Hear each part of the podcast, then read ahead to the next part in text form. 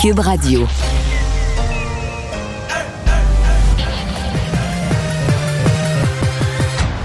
Mario Dumont. Organiser, préparer, informer. Les vrais enjeux, les vraies questions. Mario Dumont. Les affaires publiques n'ont plus de secret pour lui. Cube, Cube Radio. Bonjour et bienvenue à l'émission. Bon après-midi, jeudi. Mois de février qui avance, le 3 fait le mois, ben c'est le cas, on va avoir euh, de la neige durant le mois de février, ce qui est habituel, c'est le mois de la neige. Tout à fait. Salut Vincent. Salut Mario. Et on a eu en début d'après-midi, mais pour la première fois, on disait c'est un mouvement, le mouvement des camionneurs un peu euh, euh, spontané, désorganisé, mais là il y a officiellement des organisateurs qui se sont présentés à un lutrin à 13h et qui ont parlé, qui ont expliqué leurs intentions, qui ont expliqué un peu qu'est-ce qu'il en était du GoFundMe. Ouais, et tout ça même dans les, dans les deux langues officielles. Alors, on sentait qu'on on s'était, on s'était préparé, là. Et des Euh, femmes euh, très, très calmes. euh, Modérés, euh, ben, modérés dans leur style, forme, disons, là, dans ouais, la forme. Ouais, Tamara Litch, Tamara Litch, qui était derrière le GoFundMe, figure de proue, qui est allée s'adresser en anglais, et Joanie Pelcha, ben, donc sympathisante, qui est allée faire le même discours en français. Ce, que, ce que je dénote, entre autres, c'est un clash quand même dans, dans ce qu'on voit et ce qu'eux rapportent. Ils rapportent vraiment que avec les résidents là, d'Ottawa, Mario, ça va super bien. On les remerciait les gens d'Ottawa pour leur accueil, leur générosité, même leur amitié, que les gens de- d'Ottawa vont leur porter des repas et tout ça. Alors vraiment les saluer. Elle dit, je veux vous rassurer, on ne restera pas une journée de plus que euh, ben, nécessaire, c'est-à-dire lorsqu'on retirera toutes les mesures sanitaires à la grandeur du à Canada. la grandeur du Canada.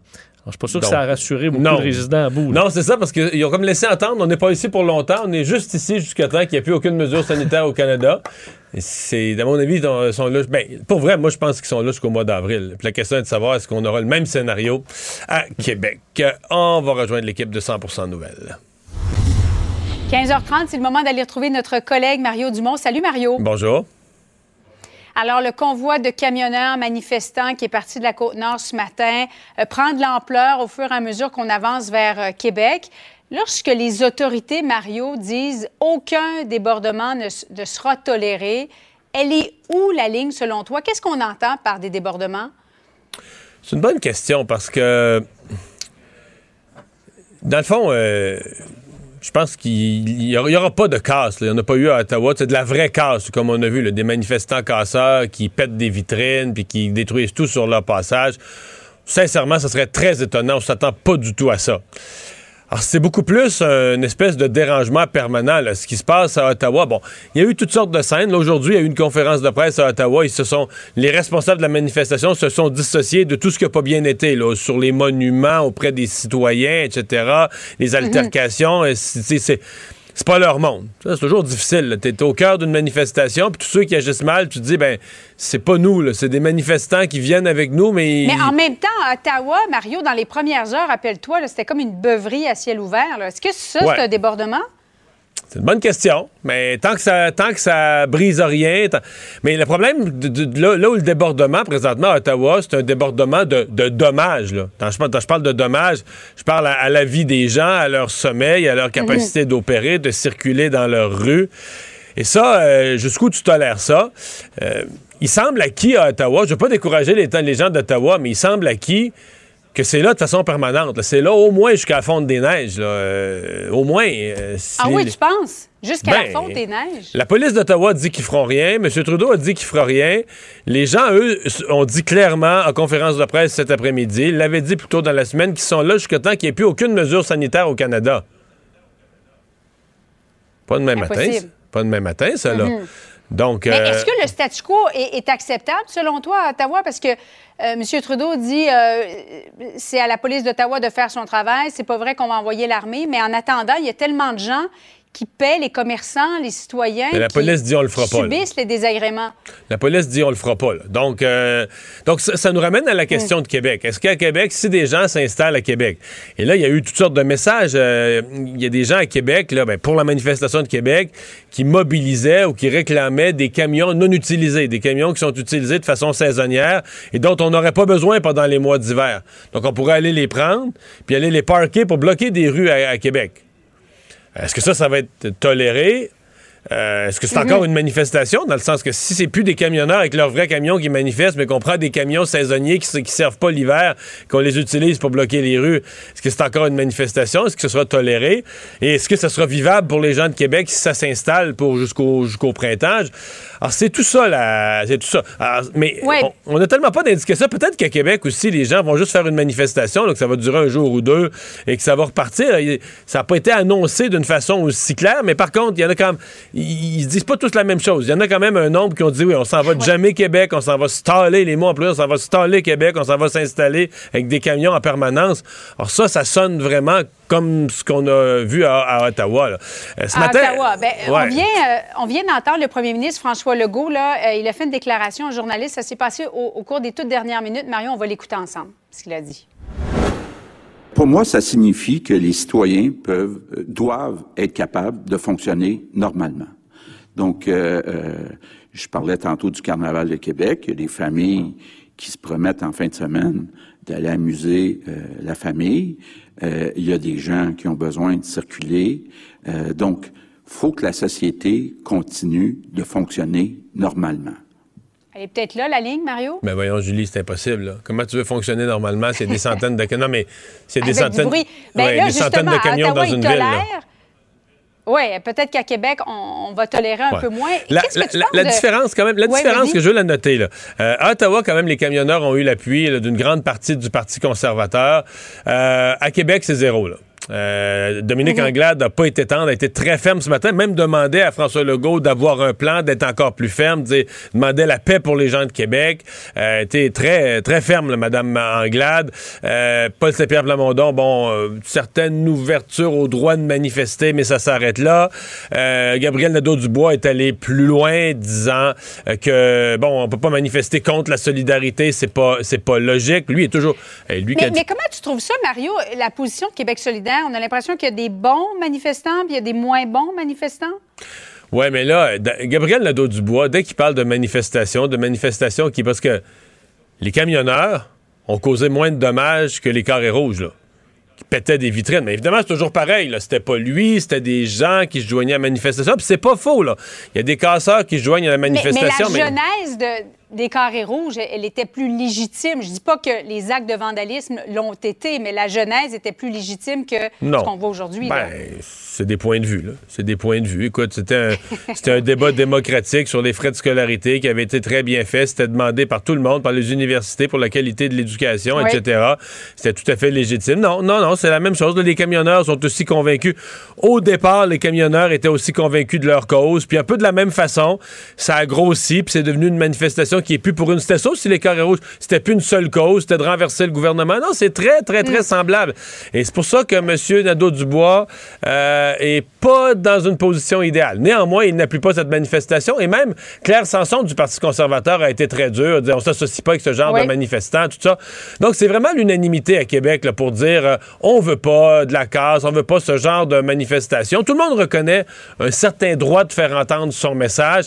Mais disons, il y a peu de, je pense qu'il y a peu de sympathie pour le ton. Il reste que les gens qui organisent la manifestation, c'est pas un ton très constructif, là. Euh, c'est à coup de sac, puis de tout détruire, puis on, on déteste tout le monde, puis les gouvernements. tu sais, ça fait Ben, pas tellement. On a un message à aller passer. là, et, et sa gang là, de la Côte-Nord, du local, des machineries lourdes, là, des- ils font quoi, ces gens-là? Ils travaillent pas? Ben, je sais, ils travaillent pour la FTQ. Mais ça, c'est une bonne question, là. On, Euh, on- on comprend avec pas. la FTQ Construction. Oui, mais Ouais. Julie, on ne comprend pas quel est le rôle de la FTQ dans cette manifestation-là. Et j'ai su de source sûre que ça se questionne à l'intérieur de la FTQ. Il y a des gens à la FTQ qui disent ah, il faut poser des gestes. Là, ils ont fait un communiqué pour dire on finance pas. Donc, officiellement, ils ne mettent pas Il y d'argent. a deux jours, oui. Mais est-ce que certaines tentacules de la... Est-ce que la FTQ est à moitié ou des tentacules de la FTQ sont derrière la manifestation de Québec? Il semble y avoir plusieurs personnes, en tout cas au moins Rambo Gauthier, des gens autour de lui. On ne sait plus trop qui est affilié à la FTQ Construction, qui n'y est pas. Et j'ai su de sûre Ouais. que dans la FTQ, dans la FTQ Construction, il y a des gens qui se sont questionnés cette semaine. Il y en a qui se sont dit, il faut se dissocier plus clairement de ce patente-là. Puis d'autres ont dit, on peut pas. On peut pas. Rambo, il est trop puissant. Rambo, il est trop fort. C'est choc. Mais est-ce qu'il est encore puissant, aussi puissant Ben qu'il l'a déjà po- été, euh, Julie, Mario? je me la posais la question. À la FTQ Ouais. Construction, ils ont peur de lui. Il pourrait amener des gens à se désaffilier, ça à Côte-Nord, dans d'autres régions, des gens qui le suivraient. Hmm. Puis si, on- si lui a l'impression que la FTQ Construction le laisse tomber, là, il pourrait être dangereux pour eux. Ils ont peur de lui. Bon, on est allé faire un tour tout à l'heure sur euh, la page Facebook du local de Bernard Gauthier, le 791. Lui, il représente les, les membres sur la Côte-Nord. Ouais.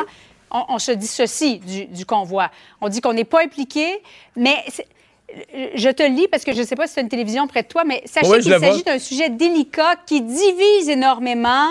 Et là, ce qu'ils disent finalement, c'est qu'il faut rester fort, unis, malgré les divergences d'opinion. Alors, Ben, c'est un peu ce que je te dis, là. Exactement ce que tu dis, là. Oui, c'est ça. Il y a énormément de divisions en ce moment. Mais ce que je te dis, c'est que la division que ce message décrit à l'échelle locale, elle remonte ailleurs dans la structure, jusqu'à dans la tête de la FTQ Construction. Et ce serait remonté cette semaine jusqu'à la FTQ, FTQ, au-dessus de la FTQ Construction. Donc, il y a un questionnement sur comment on gère ça, etc. Et il semble qu'il y a des gens dans la FTQ qui trouvent que c'est pas c'est pas assez de dire on finance pas, mais dire c'est de nos officiers qui sont là. Euh, même certains posent la question sont-ils là avec leur compte de dépenses ou pas? Qu'est-ce qui se passe exactement? Écoute, euh, j'ai- des sources sûres qui me disent que ça a été une semaine là. Il y a eu de la tension autour de ça dans la FTQ Construction. À suivre, donc, le convoi devrait arriver en soirée du côté euh, de Québec. Merci beaucoup, Mario. Bonne fin d'après-midi à toi. Alors Vincent, dans les autres nouvelles, ben il y a Dan Marino là, qui était propriétaire de ce gym qui a fait la manchette à Québec. Euh, il a été retrouvé mort chez sa mère. C'était avant midi. Oui, euh, nouvelle qui est tombée donc, dans le courant de l'après-midi, comme quoi le propriétaire du méga fitness gym, Dan Marino, euh, qui avait fait les manchettes, on sait à plusieurs reprises pendant la pandémie là, pour des participations à des événements contre les mesures sanitaires. On, avait, on avait pointé du doigt son gym pour être la source d'une méga éclosion à Québec qui avait fait, on sait, des centaines de cas, euh, des, euh, énormément d'hospitalisations, même au moins un décès, peut-être même À ce moment-là, davantage. il était, était venu sur la défensive et avait euh, dit respecter les mesures sanitaires comme opérateur d'entreprise, mais là, ça avait été questionné, mettons. Ouais, ouais, il avait minimisé son bon euh, le, euh, le- le non-respect des règles là-bas, euh, contrairement à ce que certains racontaient à l'intérieur. Ben, il a été retrouvé sans vie aujourd'hui dans une voiture qui se trouvait dans le garage de la résidence de sa mère à Bois-Châtel dans les dernières heures. Donc lui qui était âgé de 57 ans, il y a enquête sur sur le décès des policiers qui sont intervenus. Là, on dit vers 11 heures dans la résidence pour un appel comme quoi un homme est en arrêt cardio-respiratoire. Les manœuvres de réanimation ont été infructueuses. Euh, aucune hypothèse n'a été émise là, officiellement par les policiers sur la cause du décès, Euh, mais c'est une personnalité qui euh, bon, s'était fait connaître du public dans les deux dernières années, qui avait été, qui avait contracté la COVID aussi, hein, qui avait été même hospitalisé, malade, avait ouais. été très malade, et là, ben, il a, il a perdu la vie. Il y aura enquête des policiers, on en saura probablement davantage. Les hospitalisations, ben, le directeur de la santé publique nous disait craindre que ça reparte à la hausse dans le deuxième moitié de février. Mais pour l'instant, ça baisse toujours. Pour l'instant, ça baisse toujours. Moins 93 aujourd'hui, donc un total de 2637. euh, moins 13 personnes hospitalisées aux soins intensifs. 42 Bon, nouveaux euh, décès. Un autre coup comme ça, on va, on va avoir baissé de 1000 quand même. Exactement. Là, on peut dire dans 2-3 jours, euh, si ça continue comme ça, on pourrait atteindre euh, donc 2400, avoir baissé de 1000, ce qui soulage quand même le système de santé. Et euh, on annonçait aujourd'hui que les tests rapides, là, qui, on sait ont- qui sont distribués depuis un certain temps euh, dans les sacs d'école des enfants du primaire, ben, ça va être étendu euh, aux euh, élèves du secondaire, de la formation aux adultes et professionnels. Donc, euh, 3,5 millions de boîtes de 5 tests qui seront remises sous peu. Alors, surveillez le sac d'école de vos enfants un peu plus vieux. Comme on dit, c'est un must, là. Ça prend ça. Ben oui, mais un on outil sent, essentiel. là. on vous sentez peut-être d'ailleurs dans vos pharmacies qu'il y a un petit peu plus d'arrivage. donc dans les écoles, on peut élargir parce Je que le sens, mais pas fort. pas fort. Mais Chez nous, on est toujours à zéro, là. oui, je comprends. Moi aussi. Mais je le sens là, que là, ça s'en vient. Là, Des, mais euh, Je le sens un peu, mais on est toujours à zéro. Oui, bon, mais je l'ai entendu dans une pharmacie il n'y a pas longtemps, moi. Que Toi, là, t'en as pas, toi non plus? J'en ai pas. Mais euh, je sais que Mais hier, j'ai parlé à des gens qui étaient rendus à trois boîtes pour leur couple, ils étaient rendus à trois boîtes pour leur famille. Ils en ont eu leur, leur boîte du mois de décembre, puis ils ont eu celle du mois de janvier aussi. La Mais il y en a première. qui s'abstiennent parce que dans leur pharmacie, il y en a. Dans une pharmacie, il y en a. Mais là, ils disaient, vous n'avez pas de compte ici. Ouais, mais j'ai pas de On compte garde ici, ça pour mais un- Oui, parce qu'il y a des pharmacies qui gardent ça pour leurs clients. C'est ça, je suis un citoyen, là. Je peux te mettre acheter un paquet d'Advil si tu veux, là. mais euh, c'est un peu de frustration, des fois, à dire, ben oui, Ouais. mais là, j'ai pas des pharmacies, euh, euh, des plus jeunes qui vont pas à la pharmacie, qui n'ont pas un compte avec euh, plein de prescriptions à la pharmacie pour certains. Euh, donc, ça peut amener de la frustration. Mais là, il y en aura un peu plus. Et on dit qu'on s'est entendu avec une entreprise québécoise pour l'acquisition de plusieurs dizaines de millions de tests rapides. C'est ce qui venait alléger un peu les, euh, ben, la demande ou les euh, qui, se, qui se font sentir. Alors, euh, vous pourrez vous, vous ten- tenter votre chance. Si vous aviez abandonné là, pour les tests rapides dans les pharmacies, euh, ben, vous pourrez vous, vous, vous y rendre. Et dans le sac d'école de vos enfants, ben, vous devrez recevoir Mais cette si petite toujours pas eu, le rendu à mon rapport d'impôt, parce que je peux soustraire la valeur de, de tes de 5 quelques tests par Ouais, mois? C'est ça. Ben, ça fait quand même 50, ça vaut quand même euh, 10 par test. Là, donc Par 50 boîte, plus que ça, d'après moi. Ben, écoute, j'en ai, j'ai acheté les mêmes, moi, euh, c'était 10 par test, donc 50 par 50 boîte. dollars par boîte. Oh, oui, oui, oui, 50 dollars par boîte. par boîte. fait, donc ça fait quand même euh, à date 200 dollars de, Bon, euh, tu que tu vois. pourras retirer, ouais, peut-être. Euh, le procès du- de l'homme qui est accusé d'avoir euh, orchestré l'enlèvement du président de, de chez Cora. Euh, Est-ce que le jury va arriver à quelque chose? Oh, c'est inquiétant. Cannabis quand même, cette nouvelle-là. Ouais, ben le cannabis a pas, euh, f- faut croire, euh, a mis tout le monde sur le, le- le- bon, le- la même idée parce que dans le procès là, de Paul Zaidan, euh, qui, euh, bon, où le jury doit trancher ce qu'il a bel et bien organisé et pris part à l'enlèvement euh, de Nicolas Stoufflidi là, en 2017, euh, ben, il y a une délibération qui est depuis plusieurs jours en ce moment. Et euh, aujourd'hui, on a indiqué au juge ce matin qu'on ne parvenait pas à en arriver à un verdict unanime, ce qui, ce qui est nécessaire pour pouvoir aller de l'avant. Euh, et là, le juge qui leur a demandé de faire un effort supplémentaire. Mais euh, c'est pas des bonnes nouvelles qu'on n'arrive pas à un, bon, un, un ju- un jugement euh, unanime. Lui qui a bon, l'accusé 52 ans, qui est accusé aussi d'avoir séquestré la victime, demandé une rançon de 11 millions de dollars à sa mère. Euh, alors, c'est euh, pour tous ceux qui ont pris part à ce procès-là, c'est- c'est inquiétant. Euh, c'est un procès quand même qui était compliqué. là. C'est pas étonnant qu'on n'arrive pas. Tu sais que ça aille pas même à la même Ouais. vitesse que la, la- la- la belle-mère de la fillette de C'est Granby. des là. preuves circonstancielles. c'est des preuves compliqué plus- plus dans toute compliquées, une ouais. patente, avec un individu quand même, la victime, où il y a toutes sortes de choses qui se, dit, qui se sont dites à son sujet. Euh, puis là, finalement, à un moment donné, il prenait un drink avec les ravisseurs, il prenait un scotch, je sais pas quoi avec les ravisseurs. C'est c'est Il en faut juste un là, qui dit ben moi j'ai pas Mais- les éléments suffisants. Mais tu sais que ça, c'est mon cauchemar, là. Être dans un jeu- Mais dans ce cas-ci, peut-être que c'est 6-6 ou 5-7-5 parce que c'est vraiment compliqué. Mais tu sais, un procès où tout semble clair, t'as 11 jurys avec un quotient intellectuel, disons, dans une fourchette acceptable qui arrive à la même conclusion. Puis là, t'as une cruche, là, un beau navet, là, qui comprend rien, ni d'un bout, ni de l'autre. Puis il boque, puis il veut pas suer. Puis là, ben, non, non. puis là, ben, tu sais, tu- au début, tu, on va reviser un peu. on va pas se choquer. Ah, ah, Vincent, on va pas se choquer. On va prendre le temps, on va regarder les faits tranquillement, on va repasser les gros éléments de la preuve, ça va bien aller. Mais là, bon, une journée, deux jours, toi, dans ta tête, c'est fini, on a fait le tour, on a tout regardé, tout le monde... là, Les 11 enfants sur- attendent à la maison. Ouais, ton on- retour. 11 sur 12 ont bien compris. Pour 11 personnes sur 12, là, c'est clair comme du cristal. Puis là, t'en as un qui s'entête, là, puis tu te rends compte que c'est parce qu'il... C'est pas nécessairement une opinion, c'est plus un où il comprend rien, où il comprend pas la preuve, il... Euh, c'est un- ça, c'est un cauchemar, tout à fait. C'est sûr qu'il y a un point où, moi, là, je- ta patience, tu viens comme... euh, Tu Appelez-moi un constable spécial parce que je vais péter une coche. je réponds plus de moi, là. Bon, mais ça, ça arrive. Ça arrive. C'est sûr que ça arrive. C'est sûr qu'il y en a qui ont déjà euh, On doit le vécu vivre ça. avec ses imperfections. Euh, le président Biden, ce matin, euh, tôt, qui a euh, fait un message sur Twitter, qui ensuite a rencontré la presse. Grosse nouvelle qu'il avait annoncée. Ouais, confirmait avoir fait que dans une opération des forces spéciales américaines, on- bon, les, les Américains avaient éliminé ce qui qualifiait euh, Joe Biden d'une menace terroriste majeure, soit le chef euh, du groupe djihadiste d'État islamique, euh, Abu Ibrahim al-Hashimi al-Kourachi. Lui, mettons qu'il s'inscrit à un petit concours à l'épicerie avec son, son gagner un voyage. pour Tu sais que une la ligne, est, croisière. la ligne est assez courte. Là, que toi, Vincent Dessureau, t'as pas... t'as t'as tout à fait Je raison. pense que c'est le peut- nom le plus long que j'ai eu à dire. euh, il- effectivement assez long. il y a sept noms. Euh, et euh, ben, en fait, on, il y a quand même une version plus courte. Là. Ouais, j'ai pas ma- mais, mais, euh, euh, donc, lui a été abattu, enfin, pas abattu justement parce Il que. s'est fait, euh, il s'est fait sauter. Il s'est fait sauter. Au dire de Joe Biden, dans un dernier geste lâche, il s'est fait sauter à côté de sa famille, tuant plusieurs membres de sa famille. D'ailleurs, les autorités. enfants, ouais. Ouais, les autorités ont retrouvé 13 corps au total, plusieurs enfants.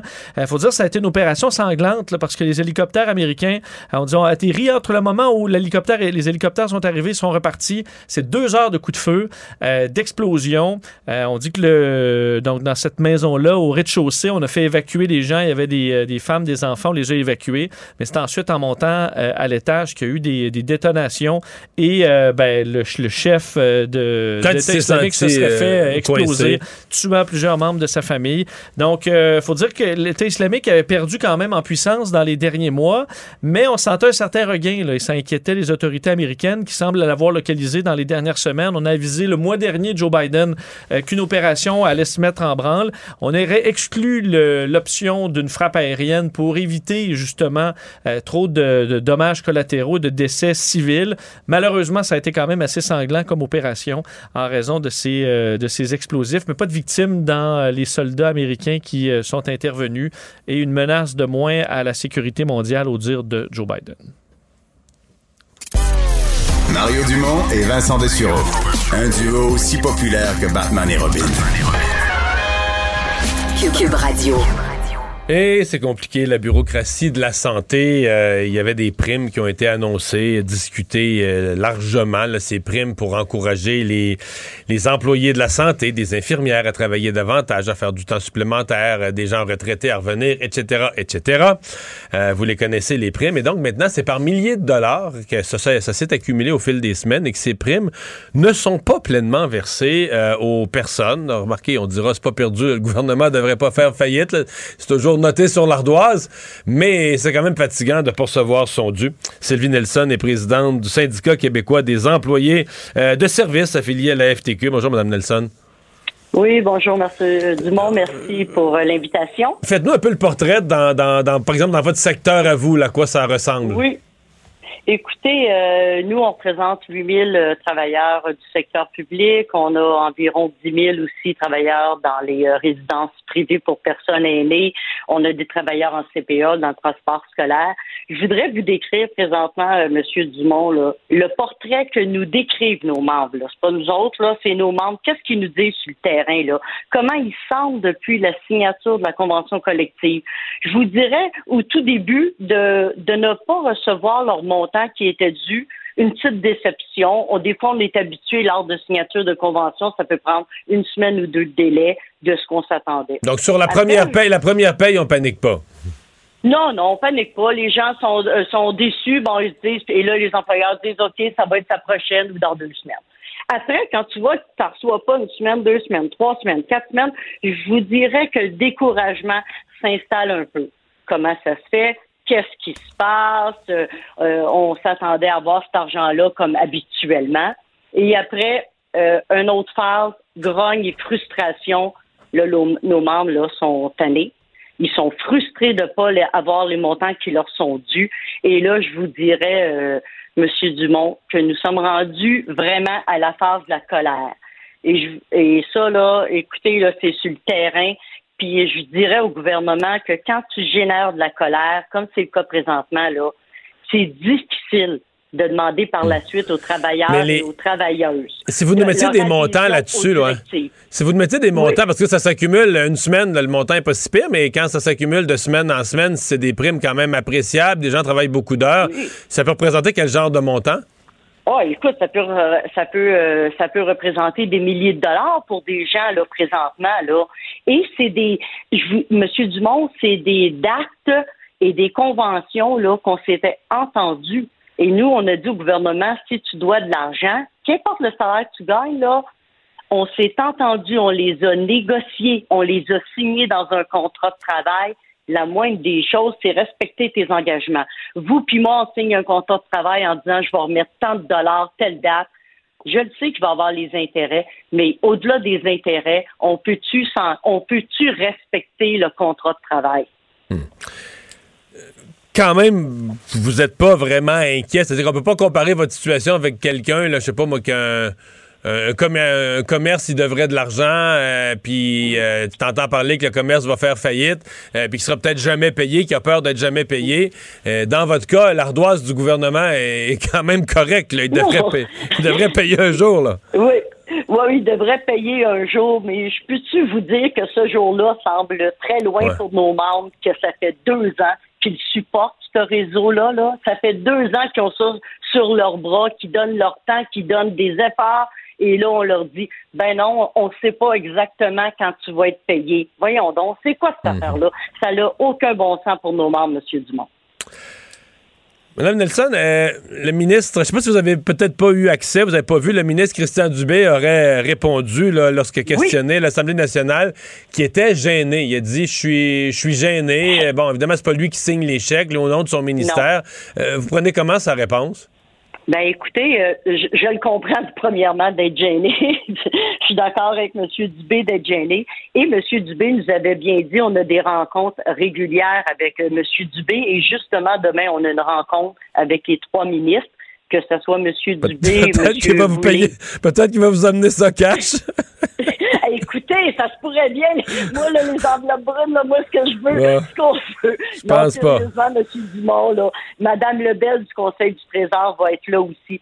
Puis je comprends M. Dubé, euh, je comprends, il a, quand, il a l'air il a l'air honnête là, dans sa volonté, mais moi je me dis si M. Dubé, Mme Lebel, puis M. Boulay se mettent ensemble, je peux pas croire qu'il n'y a pas une Hmm, solution pas rapide ça, pour payer nos membres. Ouais. C'est juste ça ma question. Madame Nelson, c'est toujours pas facile dans- pour vos membres qui travaillent dans le réseau de la santé ces semaines-ci? Non, c'est toujours pas facile. Euh, Il y a encore des éclosions, tout ça. C'est pas facile. Nos membres, par euh, arrêté euh, ministériel, se font suspendre des vacances, des congés. Non, ce n'est pas facile. Fait qu'ils n'ont pas besoin, en plus de.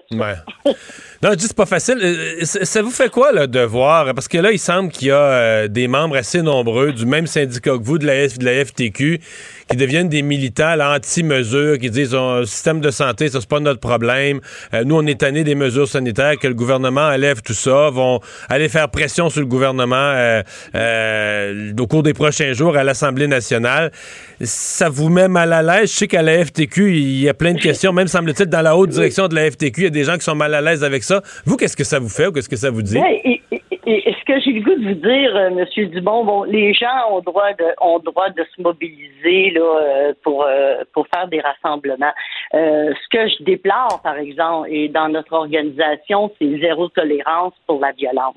Je déplore les gestes de violence, de racisme qui a que ça soit sex- sexisme aussi. Je déplore tous les gestes là, qui ont une connotation violence là-dedans. Le reste, ben, les gens ont le droit d'aller manifester. Nous, comme syndicat, on recommande à nos membres depuis tout le début, on suit les directives de l'INSPQ ainsi que de, de la santé publique et on recommande à nos membres la vaccination. Mais est-ce que, mettons, est-ce que des officiers de la FTQ sont- peuvent participer dans votre esprit? Est-ce que c'est sain que des officiers de la FTQ, compte tenu qu'il y a des membres cotisants de la FTQ qui travaillent dans le réseau de la santé, est-ce que des officiers de la FTQ sont légitimes de, de participer à un mouvement contre toutes les mesures sanitaires? Euh, vous comprendrez, euh, Monsieur Dumont, que je, je veux pas me, je veux pas, je veux pas vous parler de ça. C'est vraiment euh, chaque action est définie par chaque syndicat et euh, je voudrais pas euh, Hmm. parler là-dessus, là, vraiment pas là, de, mes collègues, de d'autres collègues, si vous êtes. Mais, si vous, vous avez, dans le fond, au nom des syndiqués de la santé, si vous aviez un message à envoyer à l'ensemble de ceux qui ont le goût de participer à une manifestation comme ça, ce serait lequel? Pour leur parler de votre réalité? Euh, ben, écoutez, euh, je, je vais vous dire, si on avait pu, Monsieur, euh, Monsieur Dumont, organiser nous autres aussi des caravanes de travailleurs, mais nous autres là, tous nos travailleurs présentement sont au front pour combattre la COVID. C'est bien dit. Madame Nelson, merci, bonne chance. Merci beaucoup, Au revoir. Monsieur Dumont. Au revoir. Le remède à la désinformation. Mario Dumont et Vincent Dessureau. Cube Radio. Alors, ben euh, oui, on continue à vous parler pendant que les premiers manifestants sont sur le point d'arriver à Québec. Euh, les gens de Québec, qu'on le veuille ou non, les commerçants de Québec regardent vers Ottawa avec euh, inquiétude. Ben, on voyait certains restaurateurs qui voient des, des, des, des gens qui annulent leur réservation. Là. Il y en a quand même. Mais, mais à Ottawa, Vincent, je voyais des images il y a quelques minutes. On parle des manifestants qui sont là. Moi, moi je pense que c'est jusqu'à la fonte des neiges, jusqu'au printemps, peut-être plus. Mais ils construisent des bâtiments. Oui, en bois, on est en train de faire des, des, espèces de maisons de fortune. Des maisons de fortune en plein sur pas loin de la colline parlementaire. pour les de de propane. Pour les ravitaillements en propane et autres. Donc, on construit en bois des installations permanentes en plein Ottawa. Là. Et on laisse la, construction se faire. Oui, Il y a pas oui, de, la les police policiers pas. pas le tour. Là, ouais. Claude Bonnet, propriétaire du restaurant Le Moulin de Provence, euh, en plein Ottawa. Monsieur Bonnet, bonjour. Bonsoir, bonsoir. Euh, plaçons les choses d'abord. Vous, votre restaurant est dans le secteur visé et euh, vous auriez eu le droit, selon les, règles sanitaires, de rouvrir lundi. Vous êtes encore fermé aujourd'hui? Alors, écoutez, moi, j'ai fermé vendredi passé un commerce et donc j'en ai deux. On a un dans le, marché bas et l'autre qui est sur la rue Metcalf. Donc, on, en a fermé un vendredi et on a fermé l'autre samedi matin parce que bon, ben, on pensait que c'était une manifestation bon enfant, mais finalement, comme on a vu que ça commençait à être un petit peu désordre, on a préféré quitter et donc on a refermé deux heures et demie après l'ouverture samedi matin et depuis on est fermé. Donc moi j'ai réouvert celui du Bayern Market euh, hier et tranquillement, bon ben on est rouvert parce que les employés nous demandent de, de réouvrir les portes. Euh, mais physiquement, euh, franchement, le, le, centre-ville est mort. Euh, on, les gens sont, sont écœurés depuis six jours. Là, fait que je pense qu'ils ils, essayent de comment de pas être trop proche euh, du centre-ville. Et puis donc, pour les affaires, ben, c'est pourri, quoi. Hein, on oublie ça. ouais. Euh, est-ce que vous, comment je vous dirais ça, est-ce que vous avez espoir, les toutes les indications, tous les signes vont dans le sens d'une manifestation, mais qui pourrait durer très, très, très longtemps, là, euh, ça, ça vous donne quoi ah, comme indication? Ah ben c'est une nouvelle, c'est une nouvelle page d'un chapitre de Shakespeare. Là, on est dans une dans une, tragédie, tragédie complètement, euh, c'est aberrant. Là, on est dans un point où c'est que on n'a jamais figuré qu'on aurait la capitale du Canada qui serait paralysée comme ça par euh, un groupe de gens qui revendiquent des situations. On a fait beaucoup de manifs ici à Ottawa, c'est la première fois qu'on voit ça. Et puis là, bon, ben, ça dégénère. Alors là, maintenant, ils sont en train de faire un, campement, là. On se croirait. Euh, oui, ils construisent, des, ils, construisent, des bâtiments. Je ne sais pas si vous avez vu ça de vos yeux, là. Oui, vous l'avez vu? Ah, oui, absolument. Ben, écoutez, c'est une aberration, là. Là, c'est. Écoutez, nous, nous on, est des gens qui, habitent Ottawa depuis des années, on est atterrés là, de voir qu'on est la, la, la vision, la, frustration qu'on a de regarder tout ça devant nous. Et en plus ça, on a le, le, les bruits des camions du matin au soir, on a les gens qui sont en train d'installer un, camp de chasse. Non, vraiment, je, pense qu'on a, a dépassé l'entendement de la bêtise et puis tout ce qu'on voudra. C'est ça n'a aucun sens qu'on continue comme ça. Et, finalement, pour la capitale, imaginez-vous au niveau international, d'accord, on ressemble comme capitale touristique et comme capitale du Canada. Ça, c'est une honte. Une honte. Ben, Monsieur Bonnet, il y, avait un point de presse aujourd'hui avec certains organisateurs, dont l'organisatrice euh, Litch, qui disait euh, Ah, mais euh, les, les, les, médias nous donnent, poussés par le gouvernement, donnent un mauvais portrait des manestants parce qu'on remercie les résidents d'Ottawa pour leur accueil. Même, il a parlé, d'amitié, que vous, les gens leur livraient de la nourriture, allaient les, les rencontrer. Faites-nous, parce que vous, vous êtes un résident, un commerçant du coin. Euh, votre expérience en tant que résident, c'est quoi avec ces gens-là? Mais mon pauvre monsieur, tous les gens qui sont à proximité du site, là, ils veulent plus rien savoir. On est tous en, train de, perdre nos employés. Les employés veulent même plus travailler. On s'est fait, fait incendie. Alors, je dis pas que tous les manifestants sont comme ça. C'est comme partout. Il y en a des gens qui sont raisonnables, qui sont, qui sont sympathiques, et il y en a d'autres qui sont complètement désagréables.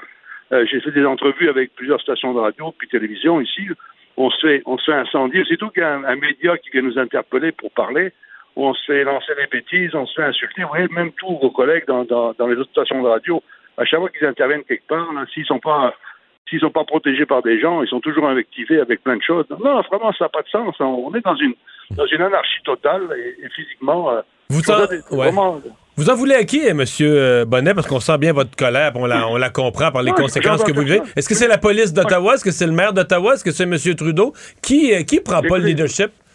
Moi, je, franchement, le, leadership, il est depuis le début, là, j'en ai même pas après les manifestants. Ces gens-là, on, leur a donné le droit de rentrer en ville avec leur camion. C'est une grosse erreur. Ils ont pu manifester comme toutes les, les manifestations. Ils rentrent à pied dans la ville, ils s'installent sur, la colline parlementaire, et à ce moment-là, on laisse les, outils, on laisse les camions, on laisse les bulldozers, on laisse tout à l'extérieur. Et là, ça n'a plus de sens. Là. On est, on est rendu là qu'on a des véhicules qui sont complètement désossés pour bloquer le trafic. On a, après ça, il y a des pressions parce qu'il n'y a, a, pas de towing pour déplacer les camions. Mais aussi qu'on s'en va. C'est ça. On est, on est dans un film, là. C'est un film. On d'ailleurs, j'espère qu'on va pouvoir faire un film un jour de, la, Est-ce que la police d'Ottawa fait quoi que ce soit? Ben, à date, tout ce qu'ils font, ils disent qu'ils attendent. Ils s'attendent tous. Hein. Il y en a un qui attend l'autre, là. Et puis l'autre qui attend l'autre. Fait que finalement, on fait du bureau. On fait l'administration. Puis là, les policiers ont peur de, de comment d'attaquer parce que, soi-disant, il y a des situations qui peuvent être dangereuses. C'est possible. Mais est-ce qu'on a eu des interventions pour, euh, pour, changer ça? Non. Trudeau, M. Trudeau est caché dans son coin avec ses, ses, ses, idées. Euh, et puis notre, notre maire, ben, je ne sais pas aussi qui est. Franchement, euh, alors c'est sûr qu'il doit y avoir des, cellules de crise quelque part, mais franchement, au niveau de nous, la population, les gens, je sûr, moi je parle avec les gens tous les jours, la population est exténuée. Là. Ça fait six jours que ça dure. La nuit, on entend des, des jusqu'à minuit le soir des feux d'artifice. Euh, des, pétards qui sont de partout. On a des Mais ça, monsieur, monsieur Bonnet, sur le bruit, là, j'entendais certains collègues journalistes qui disaient les, euh, les photos, les reportages rendent pas justice à, quel point le bruit est dérangeant. Il y a des camions qui sont équipés de klaxons de train. Euh, ça, que c'est entre autres ce qui irrite le plus au quotidien les résidents d'Ottawa, que ça aurait été un beau geste aujourd'hui dans le point de presse de dire, ben, regardez, nous, on s'installe longtemps, mais au moins, on va arrêter de faire du bruit pour permettre au moins une bonne cohabitation avec les résidents ou une meilleure cohabitation? Ben, il n'y a pas de cohabitation, il n'y a pas de rien du tout. C'est, une ville où c'est que la, ville est à, tout le monde, on doit tous circuler, on doit tous travailler, on doit tous vivre. Là, on est pris en otage, monsieur. Il n'y a pas de cohabitation à faire avec personne. On a, on est dans, une situation. Moi, j'ai des entreprises fermées, j'ai 45 employés sur, sur le sur le payroll ici, là, qui sont en train de, se demander s'ils vont venir travailler. Je vais peut-être perdre mes entreprises. Je ne le sais pas, monsieur. Je n'ai pas payé de loyer. Je ne sais pas comment je vais m'en sortir les prochaines semaines. C'est une aberration de voir comment on a souffert déjà depuis 24 mois. Nous, on a souffert aussi comme eux. Puis là, à cause de des gens qui sont complètement euh, euh, pris des pressions euh, vis-à-vis du gouvernement, nous, on subit les causes. Et, les gens d'Ottawa, ils sont en train de subir le bruit, la, hmm. la paranoïa de tous ces gens-là vis-à-vis du gouvernement. Je la comprends. Hmm. Mais pourquoi en faire payer les résidents? C'est toujours hmm. la même chose. C'est toujours des gens qui sont au milieu de tout, là, qui ramassent tout. Et, et physiquement, euh, écoutez, il y, a des gens qui ramassent les pots cassés, c'est toujours ceux qui sont dans, dans le fond c'est toujours la même chose. Dernière question, M. Bonnet. Comment vous voyez, mm-hmm. en fait, est-ce que vous voyez une, sorte de, de, contradiction de fond? Parce que si on retient le, positif, mettons qu'on va extraire le positif du message de ces gens-là, mm. c'est une volonté de, reprendre la vie normale, d'aider les mm. commerces, d'aider les commerces à fonctionner parce que les mesures sanitaires ont été faciles, etc., etc., etc. Est-ce que ce mm. qu'ils vous font subir est contradictoire avec le message qu'ils prétendent défendre? Mais moi, je veux dire, monsieur, si jamais ces gens-là étaient vraiment aussi engagés pour aider les gens, pourquoi ils nous envoient pas des chèques à nous là, pour nous aider, pour au moins on, pourrait être au bord de la mer en train de se reposer en attendant que ces gens-là manifestent? Là, ils sont en train d'emmerder tout le monde, et physiquement, là. Qui c'est qui va nous sortir de là, nous, là? Quand eux, ils vont finir leur, histoire, là, qui va aider tous ces gens autour de nous? Écoutez, on a le centre Rideau, qui est quand même l'activité principale d'Ottawa, ça va faire une semaine qu'il est fermé. Euh, on, est, on a tous nos marchés de, qui sont fermés. le, centre, le centre Rideau, le centre, le centre commercial souterrain, à l'heure où on se parle, tout est fermé. C'est fermé, monsieur. C'est depuis, euh, depuis lundi ou dimanche, là, c'est fermé complètement. Donc, euh, imaginez-vous le, nombre de magasins fermés, le nombre d'employés qui ne travaillent pas. Euh, alors, on ne parle pas juste des petits commerçants du coin de la rue, le petit dépanneur ou le petit marchand de, pain. Là. C'est, non, c'est pas nous. Là. On parle d'une, généralité centrale de l'économie Vous savez qu'on reçoit tous nos gens chaque jour au niveau de l'économie qui font tourner tout le centre-ville. Alors, déjà qu'on a les bureaux qui sont fermés à cause de la pandémie, là, on n'a plus de centre vital pour faire vivre l'économie au moins locale. Ah, c'est une aberration. Quoi. Puis nous, on est là, on regarde le film, là, puis on dit, ben, qu'est-ce qui se passe demain? Alors, si ça dure pendant des, semaines, imaginez-vous un peu l'ambiance dans Ottawa. Euh, Ottawa, c'est pas Paris. Là. On est dans une, dans une ville qui est toute petite. Là. Et là, ils sont en train de nous étouffer. Alors finalement, ben, euh, je sais pas, il va y avoir des gens qui vont tomber comme des mouches, c'est sûr. Là. Et physiquement, moi, j'en fais aussi partie parce que, écoutez, on, on, est tous, on paye tous le gros prix. Là. M. Bonnet, il nous reste à vous souhaiter courage, la meilleure des chances. Euh, merci de nous avoir parlé aujourd'hui. en tout cas, j'espère qu'à ah. Québec, ça va être mieux. J'espère que vous autres, vous allez de votre côté là-bas avoir un, autre, support de, votre population. Parce que vraiment, les, gens, les gens à Québec sont euh, inquiets en voyant ce qui se passe euh, chez vous. Merci, au revoir. Cube Radio. Les rencontres de l'art. Chaque heure, une nouvelle rencontre. Nouvelle rencontre. Les rencontres de l'heure. À la fin de chaque rencontre, soyez assurés que le vainqueur, ce sera vous. Cube Radio. Une radio pas comme les autres. Chronique juridique avec Nada Boumefta. Bonjour Nada. Bonjour. Alors, euh, les, euh, la nomination de juge et le, le critère qui soit absolument bilingue, bien, le ministre Simon Jolin Barrette n'avait pas le droit, en fonction des règles actuelles, de- d'enlever cette exigence-là. Oui, euh, c'est bien important ce que tu mentionnais dans ta question, Mario, les règles actuelles. Euh, rappelons peut-être un peu au grand public qu'est-ce qu'il en est. Il existe une loi euh, sur les tribunaux judiciaires. Sous cette loi-là, il existe un règlement euh, qui a été créé par le, le ministère provincial euh, en la matière. Rappelons juste un peu quel est le débat dans tout ça. Le débat a commencé par euh, l'affichage de cinq postes pour la magistrature, donc des juges de la Cour du Québec, qui, peuvent donc entendre euh, différentes matières, en criminel, en familial, en DPJ, etc., euh, être nommés, mais devoir répondre à l'exigence de bilinguisme, so- soit parler français et anglais, pour pouvoir postuler pour ce poste-là.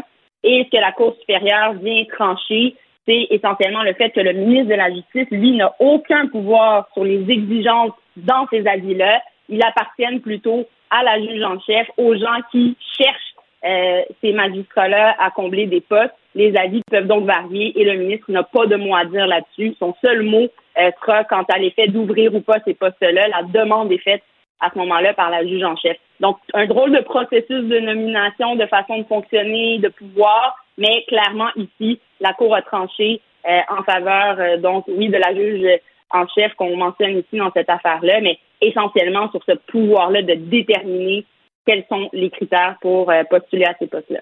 Ouais. C'est euh, il y a des recours quand même, c'est-à-dire que ce sont des règles fixées par le gouvernement. Euh, le gouvernement, s'il le voulait, pouvait pourrait revoir la loi ou les règlements.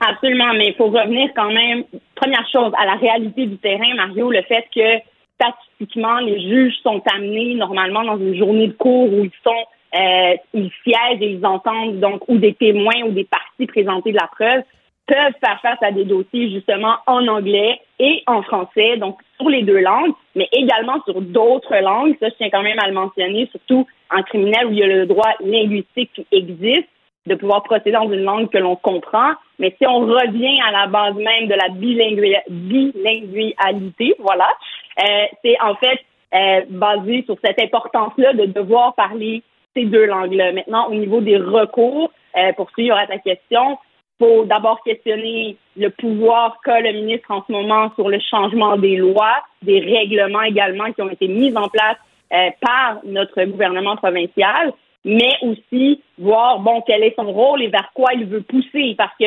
prétendre que ces juges-là n'ont pas besoin d'être qualifiés sur ces deux points-là, à mon avis, c'est aller un peu trop loin. C'est là où la Cour suprême est intervenue. Mais là, voyons qu'est-ce qu'il va faire au niveau de l'exécutif, au niveau des changements de règlement. Après ça, contester cette décision-là, je ne vois pas ce que ça pourra apporter, surtout sachant que ces cinq postes-là qui ont été affichés, du, desquels ont émané cette, euh, Ouais. ce, ce débat Mais- judiciaire-là, sont maintenus. Là. Ouais, mais je pense que c'est le principe. C'est ce qu'il faut qu'à Longueuil, à Saint-Jérôme, euh, des juges soient absolument bilingues. J'ai l'impression qu'en banlieue de Calgary, puis en banlieue de Vancouver, puis en banlieue de Toronto, même si c'est au Canada, un pays supposément bilingue, j'ai l'impression que les juges unilingues angl- anglophones euh, peuvent devenir, les avocats unilingues anglophones, je devrais dire, peuvent devenir juges là. Est-ce que c'est, est-ce qu'au Québec, dans toutes les régions, partout systématiquement, euh, dès qu'il y a quelques anglophones, euh, il faut que non seulement je comprends qu'il faut que, mettons, au palais de justice de Saint-Jérôme, qu'il y ait quelques juges qui maîtrisent l'anglais pour les causes en anglais. Est-ce qu'il faut que 100% des juges soient bilingues, capables d'opérer en anglais? Ça, euh, il y, a, il y a- il y a un débat politique, il y a un débat linguistique là-dessus, là, ça, il n'y a pas de, y a pas de doute. Mais quand même, la réalité, en tout cas, euh, sur le terrain, puis je parle en criminel et je parle, par exemple, en DPJ, c'est l'importance de devoir parler quand même les deux langues, peu importe le district, Mario, vraiment, parce que le volume des dossiers qui sont présentés mais t'es- est-ce que t'es juges certaine qu'en Alberta, ouais. En fonction de la langue. Mais est-ce que tu es certaine qu'en Alberta, en Ontario, il n'y a pas d'unilingue anglophone? Tout le monde parle les deux langues? C'est ça que je suis pas certain, moi. Ça, par contre, Mario, j'ai pas fait les vérifications. Je m'établis Ouais. pas sur euh, qu'est-ce qui se passe. Faudrait- euh, faudrait ailleurs, les faire. en Ontario. Mais en tout cas, chez nous. Non, non, c'est ça. Mais chez nous, puis la réalité aussi, surtout de la source des, des dossiers, quand on parle de dossiers qui doivent être entendus par les tribunaux et tranchés par un juge ou une juge, ben c'est évident qu'il faut que la juge comprenne ce qui se passe devant elle, mais inversement aussi. Et souvent, ben, parce qu'on est reconnu euh, comme étant bilingue, ben, la magistrature représente aussi cette espèce de neutralité de l'État, impartialité, a besoin d'être représentatif, mais de comprendre et de s'exprimer en la matière, surtout que les juges sont maîtres en droit. Donc, c'est eux qui, qui, sont maîtres de toutes les décisions euh, en lien avec la loi, de l'application des règlements ou des questions juridiques qui sont présentées devant eux. Donc, s'ils sont pas capables de s'exprimer, même dans notre domaine, parce qu'il y a quand même des termes spécialisés Hmm. juridiquement qui existent en anglais, ben, je pense que c'est questionnable. Je veux dire, on parle pas, par exemple, d'un chirurgien qui n'a pas à avoir de discours avec son, son patient. On s'en fout à la fin de la journée, là, qu'il soit à 100% bilingue ou pas. Il y a une façon d'avoir une compréhension entre le médecin puis euh, le patient via plusieurs moyens. Je donnais un exemple en analogie, mais un juge, lui ou elle, a cette position-là de devoir comprendre et bien s'exprimer, à mon avis, dans les deux langues. Et c'est la réalité du terrain. Après ça, est-ce qu'il devrait y avoir un débat? Est-ce qu'il y a une question de protection de la langue française? Comment qu'on le fait? Ben, je, je, pose la question si c'est pas sur d'autres terrains qu'on devrait plutôt se battre, Mm. plutôt que de venir dans le judiciaire puis euh, prétendre que c'est un débat, puis c'est quelque chose qui va changer la donne sur la réalité. La réalité, c'est que la justice doit s'adapter aussi aux justiciables en termes de compréhension et d'expression de nos lois et de nos règlements. C'est en ce sens-là, je crois que, que c'est important euh, de bien maintenir chaque pouvoir à sa place, le judiciaire à sa place et l'exécutif à sa place aussi. Mais après ça, de pouvoir travailler main dans la main aussi dans la réalité de la topographie, euh, effectivement, qu'on a. Mais la réalité, c'est qu'on parle Oui. anglais-français dans tous les districts et qu'on parle français aussi en Alberta et probablement ailleurs. Euh, en Ontario, pour moi-même, avoir, avoir eu un client en français, euh, je pouvais quand même euh, m'exprimer en français. S'il y avait un problème, on demandait un, un traducteur à ce moment-là. Et ça, ça a été tout un débat, la question des traducteurs. Ouais, Ouais, effectivement. On y reviendra. Euh, ouais, parce qu'il faut parler du dossier, l'immense dossier du, de l'ex-juge Jacques Delille. Euh, Il y, a- il y a un enjeu d'expert là, pour ce deuxième procès. Ouais, dossier, euh, encore une fois, très intéressant qu'on a suivi depuis le début un peu de notre saison, euh, puisqu'on en était aujourd'hui à l'étape du deuxième procès qui devait se tenir dans cette affaire-là, mais que les avocats de la défense ont décidé de présenter une procédure euh, à la Cour pour un arrêt des procédures dans cette affaire-là, en soulevant plusieurs éléments. Mais aujourd'hui, on en est au stade dans un dossier qu'on appelle la gestion pour voir et établir, par exemple, combien de temps est-ce qu'on pense procéder dans ce dossier-là, combien d'experts seront entendus, de quelle façon euh, la défense euh, entend présenter, par exemple, des experts de son côté également, ou euh, une défense le cas échéant. Donc, tout ça est en train quand même de se mettre en place parce que rappelons que la décision sur l'arrêt des procédures n'a pas encore été rendue dans cette affaire-là. Je vais pas dans les détails des faits parce que rappelons que ça peut se retrouver devant jury. Alors, on n'ira pas là-dedans, mais cette question d'experts-là a été soulevée dans le cadre de cette gestion parce que la poursuite a mentionné qu'un des experts qui était là au premier procès ne reviendra pas dans le cadre du deuxième procès, prétendant que c'est une question d'arrêt de maladie. Et ici, la défense soulève que plutôt ce serait peut-être une question de crédibilité de cet expert-là. Et on soulève un peu cette question-là de, défense planiantaire dans le cadre de l'émission d'un rapport d'un expert qui a témoigné à l'étape 1. Et quand on recommence le tout à zéro, ben, soulève cette question-là de savoir si c'est pas une façon, par exemple, de mieux faire paraître la preuve ou la rendre plus crédible au deuxième procès. Nada, merci beaucoup. À demain. Merci, messieurs. À demain. Il analyse la politique, il sépare les faits des rumeurs. Mario Dumont. Cube, Cube Radio. Alors, euh, il y a eu dépôt hier à l'Assemblée nationale euh, d'un projet de loi euh, qui était promis par le gouvernement, qui était très clairement annoncé. Projet de loi pour mettre fin au Québec à toute exploration. Vous entendez bien, pas juste l'exploitation d'hydrocarbures, de gaz naturel ou de pétrole, mais même l'exploration. Faut même pas aller vérifier euh, s'il y en a, pas se donner la tentation éventuellement euh, d'en exploiter. Et ben, le ministre de l'Énergie et des Ressources naturelles, Jonathan Julien, a reconnu, ben, il y a des gens évidemment qui ont investi, qui ont des, des, des, des, des- des liens avec l'État, qui ont des droits. Euh, il faudra les compenser financièrement, ce avec quoi euh, au moins deux partis d'opposition ne sont pas d'accord. C'est le cas du Parti québécois, Sylvain Gaudreau, député de Jonquière, porte-parole du PQ en matière d'énergie, d'environnement et de lutte contre les changements climatiques, est avec nous. Bonjour, M. Gaudreau. Oui, bonjour, M. Dumont. Euh, Avant de parler de compensation, parlons du projet de loi. Est-ce que ça vous plaît? Ben, c'est euh, c'est une, euh, une bonne nouvelle, honnêtement. Euh, nous, on avait déjà déposé un projet de loi en ce sens. Nous avions également travaillé avec le Centre québécois du droit de l'environnement le printemps passé pour euh, se faire euh, rassurer sur un certain nombre d'éléments. Et dans la foulée également de la COP 26 à Glasgow l'automne dernier, le gouvernement a adhéré à à des alliances internationales sur pour renoncer au pétrole et au gaz. Donc, ça va hmm. dans cet esprit-là aussi. Mais ça, ça, ça, serait pas plus logique, mettons qu'on disait à partir du 1er janvier 2023, l'année prochaine, on n'en consomme plus, plus une goutte. Mais là, moi, ce que je lis partout, c'est que euh, c'est une réduction progressive jusqu'en 2050. Donc, on, on, va en acheter là, pour 5, 6, 7 milliards par année, euh, des fortunes. Euh, c'est quoi la logique de dire, nous, on n'en produira pas une goutte, là? Tout ce, on en consomme plein, plein, plein, plein, plein, on en consomme pour des milliards, mais on veut pas en produire une goutte. C'est pas contradictoire, non? Ben non, pour moi, c'est deux dossiers. Il y a une différence entre consommer euh, du pétrole et du gaz, il faut qu'on réduise notre consommation, c'est bien évident. Euh, c'est pour ça qu'on va de l'avant avec l'électrification des transports par ailleurs et en produire, euh, en explorer et en produire. Puis c'est pas juste nous qui le disons, là, c'est pas juste moi, Sylvain ou d'autres. Euh, L'Agence internationale de l'énergie, quand même, l'affirme également. Puis on peut pas dire que c'est un. Non, mais, c'est non, mais je comprends, mais ce qu'on consomme, quelqu'un va le produire à quelque part. Là. Oui, oui, mais c'est bien évident, mais il faut qu'on réduise notre, euh, notre consommation. Oui, ça on se comprend. Alors, on s'entend. Alors, c'est ça. Donc, on, on, doit réduire notre consommation. C'est sûrement pas le moment d'en produire plus. Il faut qu'on réduise notre consommation. Le, le, marché fait en sorte qu'on a changer aussi nos, nos sources d'approvisionnement depuis quelques années. Avant, on s'approvisionnait plus euh, du côté du Venezuela, de l'Algérie, même du Kazakhstan, là, on s'approvisionne plus du côté de l'Alberta. Euh, alors, mais, mais pour moi, il y a deux enjeux là qui sont euh, qui sont différents quand même reliés à ça. Bon, l'enjeu de la compensation, là, j'avoue que vous m'avez étonné. Le Parti québécois est quand même un grand, non, mais un grand parti qui a déjà gouverné. Je veux pas être méchant envers Québec solidaire, mais j'étais pas surpris que qu'eux autres disent les compagnies, on s'en, on s'en occupe pas, on respecte pas nos signatures, on respecte pas rien, on est contre les compagnies, les grosses compagnies je comprenais ça. mais pour un parti comme le vôtre, euh, qui a gouverné, qui était au pouvoir, vous avez été ministre, comment le Québec pourrait ne pas... Là, nous, au Québec, on change d'idée, on a le droit, on dit c'est fini, tous les droits que vous aviez, tous les claims, tout ce qui existait dans l'industrie, on efface tout ça. Mais on peut pas, pas compenser financièrement les entreprises. Ben, c'est pour ça qu'on s'est... Euh, assuré avant que ça devait que, et que ça pouvait se faire. On a consulté le Centre québécois du droit de l'environnement, qui sont des spécialistes en matière juridique euh, sur les enjeux d'environnement. On a regardé ce qui se fait, euh, par exemple, les ententes internationales qui lient le Québec.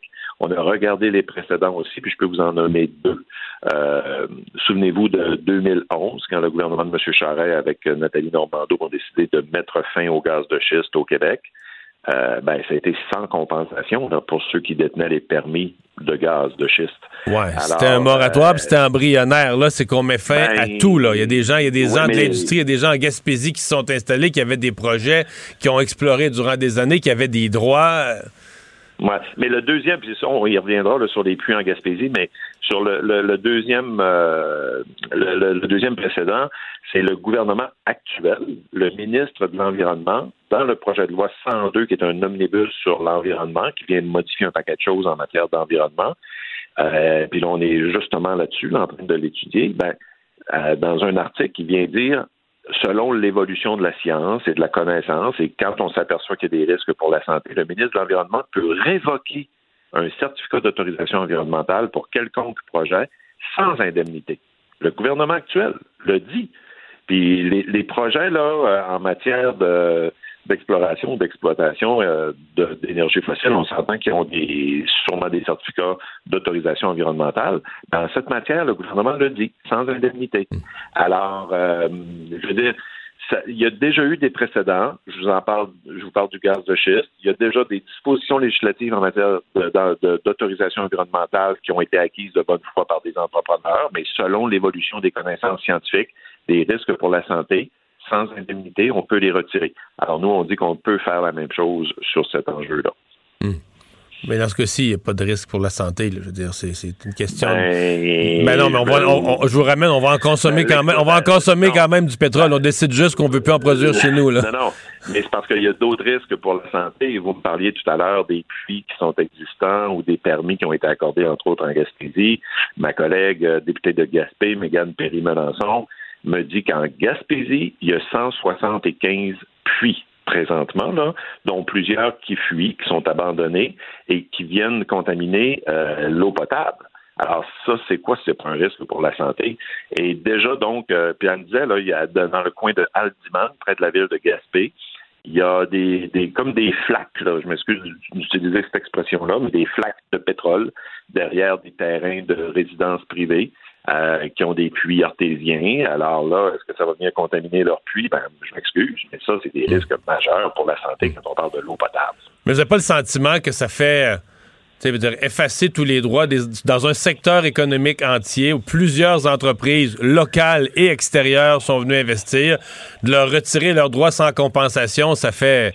Ça fait un peu Cuba, là. Ça fait, ça fait République. Non, mais ça fait République de banane. La- la- la- L'entreprise qui va venir investir chez vous l'année prochaine, là, elle se dit Ouais, c'est quoi le Québec? C'est quoi nos, quoi nos droits? C'est quoi l'intérêt d'investir dans une place comme ça qui respecte pas sa signature ou sa parole? Ben moi, je pense qu'au contraire, dans un contexte euh, de crise climatique où il y a une très grande mobilisation internationale, où les plus grandes institutions internationales disent aux investisseurs euh, il faut se sortir de là. On a la, la Caisse de dépôt et placement du Québec qui le fait, la Banque mondiale, euh, le Fonds monétaire international, les plus grandes institutions financières étatiques et privées, entre autres du côté de, du, euh, de l'Europe, disent qu'il faut sortir de là. Ben, moi, je pense qu'au contraire, il y a moyen de montrer que le Québec est un, est un leader là, en matière de lutte contre les changements climatiques. Alors, moi, quelqu'un qui, qui investissait il y a quelques années à peine dans l'industrie pétrolière, on sait bien qu'il fallait se sortir de, de ça. Donc, il y a des risques de ce côté-là. Alors, nous, on dit, euh, comme ça existe, comme on le fait pour le gaz de schiste, comme le ministre de l'Environnement actuel, qui est collègue de Jonathan Julien, mais pas l'air à de parler, là, parce qu'il le fait dans le projet de loi 102, ben, c'est sans indemnité. Alors, euh, puis, euh, c'est parce que, comme je vous dis, en plus, il y a déjà des puits qui ont été forés, euh, qui sont abandonnés, qui ne sont pas fermés, puis là, il y a des risques. Euh, reliés à la santé publique, entre autres, et à l'environnement. Alors, c'est qui qui assume ça? Ben, c'est l'ensemble de la collectivité. Fait qu'à un moment donné, si on veut qu'on faire, si on veut faire les comptes, là, on va les faire pour vrai. Puis on va voir que la facture, elle monte assez vite pour euh, ces grandes entreprises. Ou parfois des moins grandes entreprises aussi. Hein, parce que pas au Québec aussi, on, on va se le dire, là, c'est pas des majeurs là, qui sont là-dedans. Là. C'est pas Impérial, Valero. Non, il y a des, petits entrepreneurs locaux qui ont, qui ont investi beaucoup. Oui, raison de plus. Euh, je, vous amène, je vous amène sur un tout autre terrain en conclusion d'entrevue. Là. Euh, les manifestants de la Côte-Nord, Rambo Gauthier en tête, sont passés par chez vous, là, par le Saguenay tout à Ouais. l'heure, ont recruté des gens, convergent vers Québec.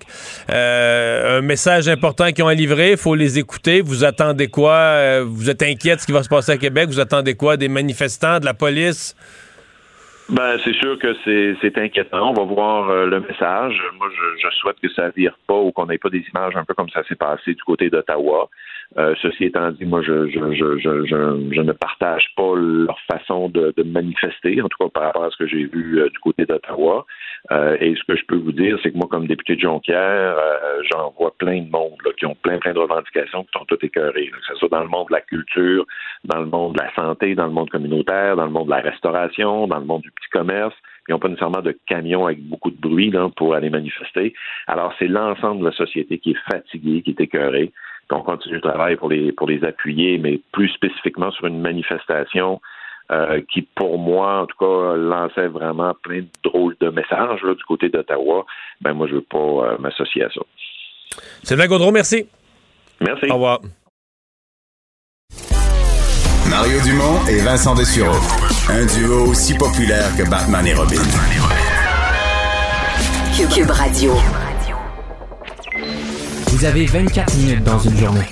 Tout savoir en 24 minutes.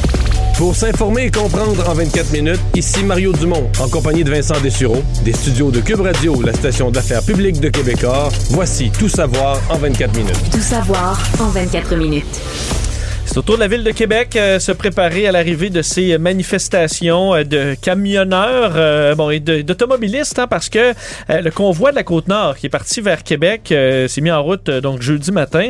Il faut dire avec très peu de camions. Il y avait plus de... Bon, il y a des voitures, mais peu de camions. On en comptait... bon, que quelques-uns.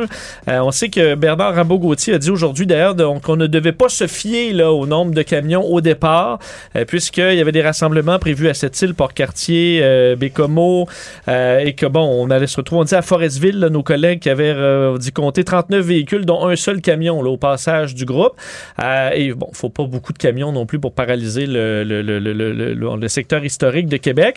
Mais donc, ils arriveront dans les prochaines heures, commenceront à arriver du moins à Québec et la ville de Québec s'y prépare. La police de Québec, d'ailleurs, qui avisait de plusieurs bon, euh, problèmes de circulation à venir, perturbation de la circulation pour éviter euh, le, le secteur, les autorités qui recommandent à ceux qui ont l'intention de se diriger là-bas de prendre euh, les, le transport en commun Mais du réseau de plus transport de la capitale. Je deviens plus. Je pense qu'on est mieux préparé à Québec.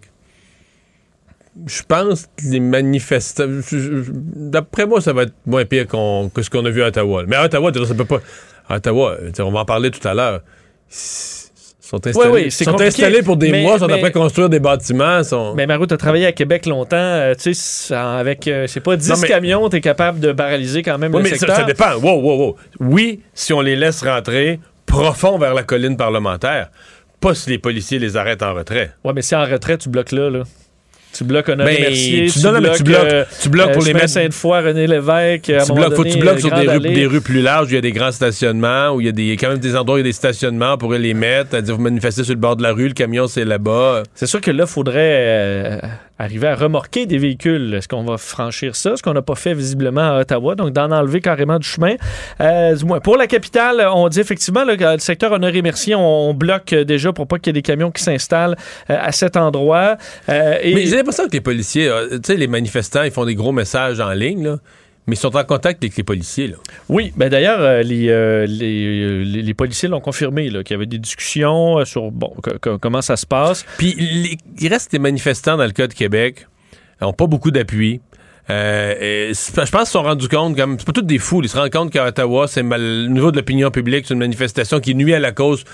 Fait que je sais pas, il y a- des conditions. Si la, la police de Québec a bien fait sa prévention, un plan qui a de l'allure, que les manifestants veulent passer leur message, veulent pas se tirer dans le pied. Il y avait un, manifestant euh, qui était avec notre collègue Geneviève Peterson cet après-midi, lui disait on veut que ce soit pacifique. Il dit même, euh, lui c'est un vétéran, il dit on est un groupe de vétérans, si les journalistes se font intimider, on va aller s'assurer qu'ils soient en sécurité, que ce soit dans la bonne humeur. Ça, reste à voir en fin de semaine, mais eux, euh, certains manifestants promettent ça, de s'assurer que ça se passe bien. Parce qu'au niveau politique, ils ont tous parlé d'une seule voix, les, les différents partis, euh, comme quoi on désapprouve les méthodes euh, des, des manifestants, qu'on s'inquiète de la situation à Québec. Euh, je vais vous faire entendre d'ailleurs, euh, bon, au gouvernement, François Legault, euh, bon, euh, messieurs Ya- Yann Lafrenière, Pierre Fitzgibbon qui ont parlé aujourd'hui, et euh, la ministre de la Sécurité publique aussi, Geneviève Guilbeault, sur la situation à Québec. On tolérera aucun grabuge en fin de semaine. Et quand on veut passer un message, une façon de le faire, quand j'étais au SPVM, on vivait un, un millier de manifestations par année, mais de prendre les gens en otage, ça passe pas. Moi, je- moi, je pense que ces gens-là ne voudront pas nuire aux commerçants, aux restaurateurs. Ce serait un peu illogique. Ils peuvent vouloir, vouloir au gouvernement, c'est correct, on est capable de prendre ça. Fait que moi, moi, moi, je suis confiant. On est très confiant. Moi, je souhaite que ça se passe bien, mais on ne tolérera pas si jamais ça devait dégénérer, puis on le souhaite pas. Mais si ça dégénère, s'il y a des empêchements, s'il y a des infractions, s'il y a des gens qui se comportent inadéquatement, on va intervenir et on est prêt à le faire. Et euh, je disais que tout le monde a parlé d'une Ça, seule c'était le voix. gouvernement, là. Le gouvernement, ministres, ouais. là. Mais euh, dans les partis d'opposition, même le Parti conservateur du Québec à l'Assemblée nationale, euh, bon, qui a une élue via, via Claire Sanson, euh, dénonçait les la méthode de staller là, qui était utilisée, là, donc le terme d'aller carrément bloquer euh, le centre-ville. Claire Sanson disait on ne devrait pas faire ça, les citoyens ont le droit de vivre librement dans leur ville. Je ne suis pas d'accord avec ça du tout. Euh, alors, euh, bon, on est allé euh, dans ce sens-là dans le cas de tous les partis. Et quand même en poigne entre euh, le Parti québécois et Québec solidaire aujourd'hui. parce Drôle d'empoigne, d'ailleurs. Ouais, parce que Gabriel Nadeau-Dubois euh, bon, disait que euh, les manifestants là, manifestaient en gros contre la solidarité, qu'une manifestation euh, de, de ce genre contre, les, contre toutes les mesures, c'était manifester contre la solidarité, que c'était pas une bonne raison de manifester, ce qui a fait bondir Paul Saint-Pierre Plamondon, qui voit un, bon, un désaveu du fait de manifester, alors que Gabriel Nadeau-Dubois a été lui-même un manifestant. Il va même manifester pour d'autres raisons en fin de semaine. On peut écouter un extrait des deux. Il y en a vraiment plein des bonnes raisons de manifester. Mais manifester pour la levée de toutes les mesures sanitaires, là, ça, c'est manifester contre la solidarité. Puis ça, on n'a pas besoin de ça au Québec. En disant que il y a des manifestations acceptables, puis il y en a d'autres qui ne sont pas acceptables, c'est un discours aussi radical que celui d'Éric Duhem, qui, toujours, qui a toujours ridiculisé les carrés rouges, puis d'autres mouvements de gauche qui, à mon avis, avaient parfaitement leur légitimité. C'est pas vrai? Éric Duhem appuyait les carrés rouges. J'ai pas de souvenir là. Ah oui? Oui. Mais appuyait, écoute, je ne veux pas, je veux pas le faire, le faire parler, appuyait la cause, en tout cas. Appuyait, euh, s'opposait à la hausse des frais de scolarité. Appuyait. Je dis pas qu'il appuyait chacune des manifestations jusqu'à la fin quand ça dérapait, mais au départ, il appuyait certainement la cause des cas. À l'étonnement général, Ouais. pour une question d'équité entre les générations, et tout ça, j'étais pas d'accord avec lui là-dessus, mais il appuyait les carrés rouges. Bon, mais. Par euh, contre, il était en chicane épique avec Rambo Gauthier. Oui, les, oui, Épique. les deux là-dessus sont. Oui, là, ils pas d'accord. devenir des alliés en fin de semaine? Il semble que non, parce que ça, la députée Claire Sanson a dit elle veut rien savoir de cette manifestation-là. Euh, mais euh, Mario, je te questionne quand même sur la position là, à la fois de Paul Saint-Pierre Plamondon et Gabriel Nadeau-Dubois. Est-ce que dire que c'est pas une bonne raison de manifester, c'est de nier le droit de manifester ou dire qu'il y a des manifestations Les gens bonnes qui et pensent pas comme toi, ouais, Est-ce que c'est de la, d'être de la gauche radicale, euh, comme a dit Ben, euh, Paul Saint-Pierre Plamondon? Non, mais dans les deux cas, je trouve que c'est des déclarations bizarres. Dans les deux cas, je trouve que c'est des déclarations bizarres. Par contre, on comprend que, euh, bon, euh, euh, Gabriel Nadeau-Dubois, Vincent, dès qu'il parle de manifestation, manifestation qui tourne mal, ben, il peut même pas dire une manifestation qui fait du grabuge, là.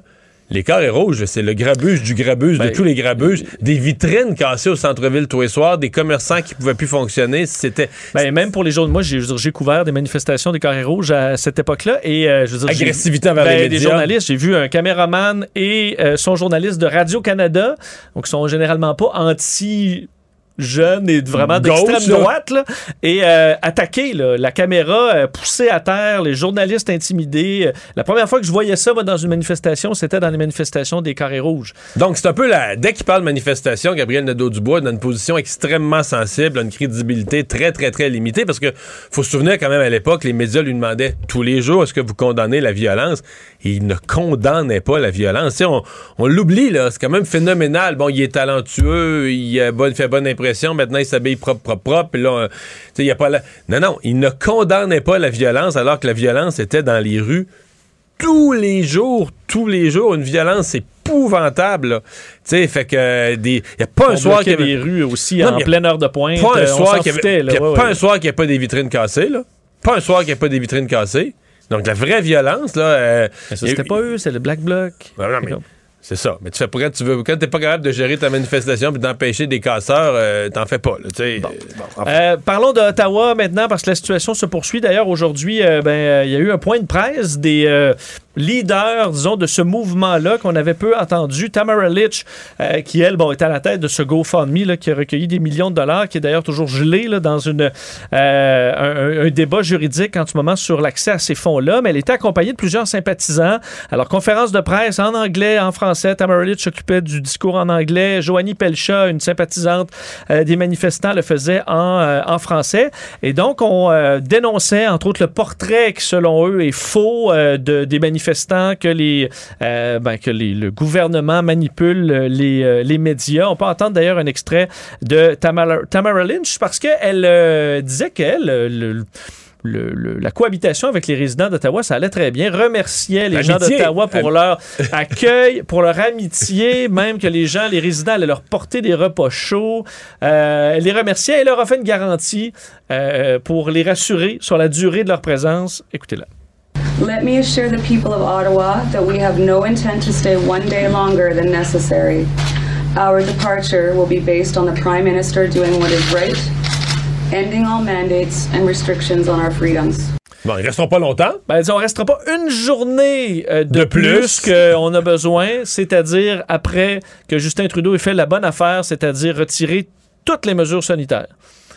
Mais puis, bien, en français, tu as dit même tout au Canada, là, pas juste Oui, à la tout au Canada. Oui, oui, au Canada, on retire toutes les mesures. toutes les provinces, partout. Et là, on n'attendra pas Mario. là.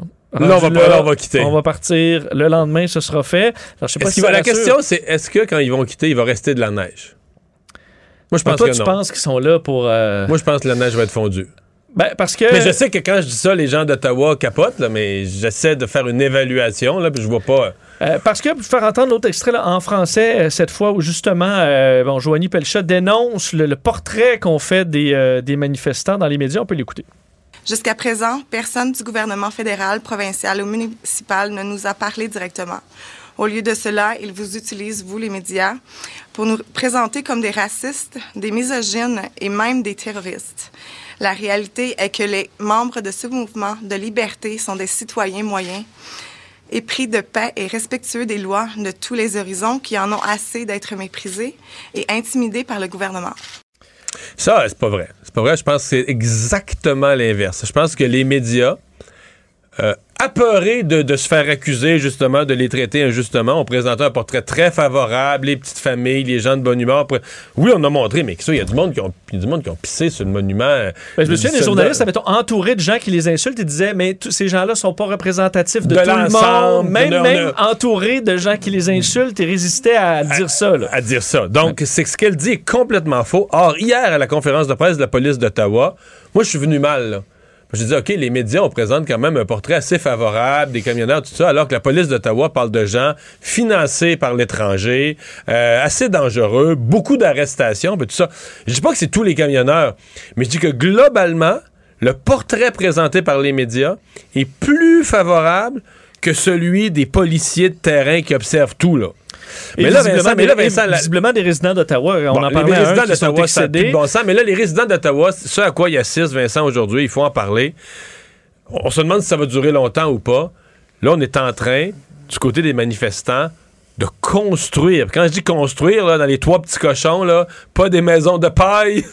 Des maisons de bois. des maisons de bois. On est rendu au bois. Effectivement, ce n'est pas des bonnes nouvelles pour les résidents d'Ottawa qui sont excédés parce qu'on voit euh, la construction depuis ce matin euh, carrément de, de, de maisonnettes, de structures pour s'installer de façon village, per- permanente. Petit village, des endroits où on peut stocker Des, du, des des- centaines de bonbonnes de propane, du ravitaillement. Alors, euh, ça, euh, c'est pas parce qu'on veut quitter dans les prochains jours, visiblement, c'est pour rester euh, des semaines. D'ailleurs, la police, là, aujourd'hui... Bon, mais, mais les gens sont les gens sont démontés à Ottawa. OK, on construit une structure en pleine. on va dire, on interdit ça pour les sans-abri, là. Puis là, on construit une structure comme ça. C'est un terrain public, là, en plein, pas loin de la- de la- de- du Parlement. Qu'est-ce que c'est ça?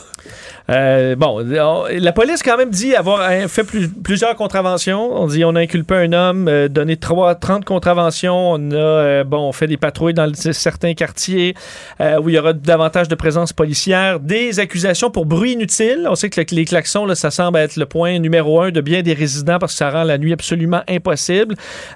Transport de marchandises dangereux aussi sur les, au niveau des bidons d'essence. Alors, quelques gestes comme ça, mais on sent que la police est un peu, un peu débordée. D'ailleurs, le maire euh, d'Ottawa a dénoncé euh, la présence ou l'appui euh, de quelques-uns des membres du caucus conservateur de la Saskatchewan qui sont allés témoigner leur support, Moi, euh, pris qui ont pris des photo. photos. Euh, le maire a dit aujourd'hui que c'était une honte absolue que ces gens fassent l'éloge de cette action illégale qui a causé du stress Oui, et des mais ce ce que je comprends, c'est que la position du caucus conservateur, elle évolue parce que même la nouvelle chef, Mme Bergen, il circule là, dans les médias du Canada anglais un message qu'elle a envoyé où elle souhaite que les, souhaite que les, les- les manifestants restent. Là. Ben, où euh, bon, Candice Bergen, effectivement, dans un courriel obtenu par le Globe and Mail, qu'elle avait envoyé à, euh, bon, au cabinet carrément de Erin O'Toole, où elle écrit Je ne crois pas que nous devrions leur demander de rentrer à la maison. Euh, Ben, L'inverse de rentrer à la maison, c'est rester à Ottawa. C'est à moins ça. que je comprenne pas. Alors, c'est beaucoup partagé sur les réseaux sociaux. Est-ce que c'est une position qui, bon, qui va être dure à défendre? Euh, on verra. Elle qui a eu d'ailleurs sa première période de questions euh, aujourd'hui à la, à la Chambre des communes. Alors, euh, écoute, euh, chez les conservateurs, il y a un certain, euh, un certain malaise euh, pour euh, là-dessus et on sent que ça fait la division à l'intérieur du parti. Euh, le propriétaire du méga fitness gym 24 heures, Dan Marino, qui s'était euh, ben, rendu, euh, on peut dire célèbre, mais connu dans la population, là, après avoir fait les manchettes au printemps dernier pour le non-respect des mesures sanitaires, a été retrouvé mort dans les dernières heures. Euh, Dan Marino est retrouvé sans vie dans une voiture qui se trouvait dans le garage de la résidence de sa mère. C'est à Bois-Châtel. Il avait 57 ans.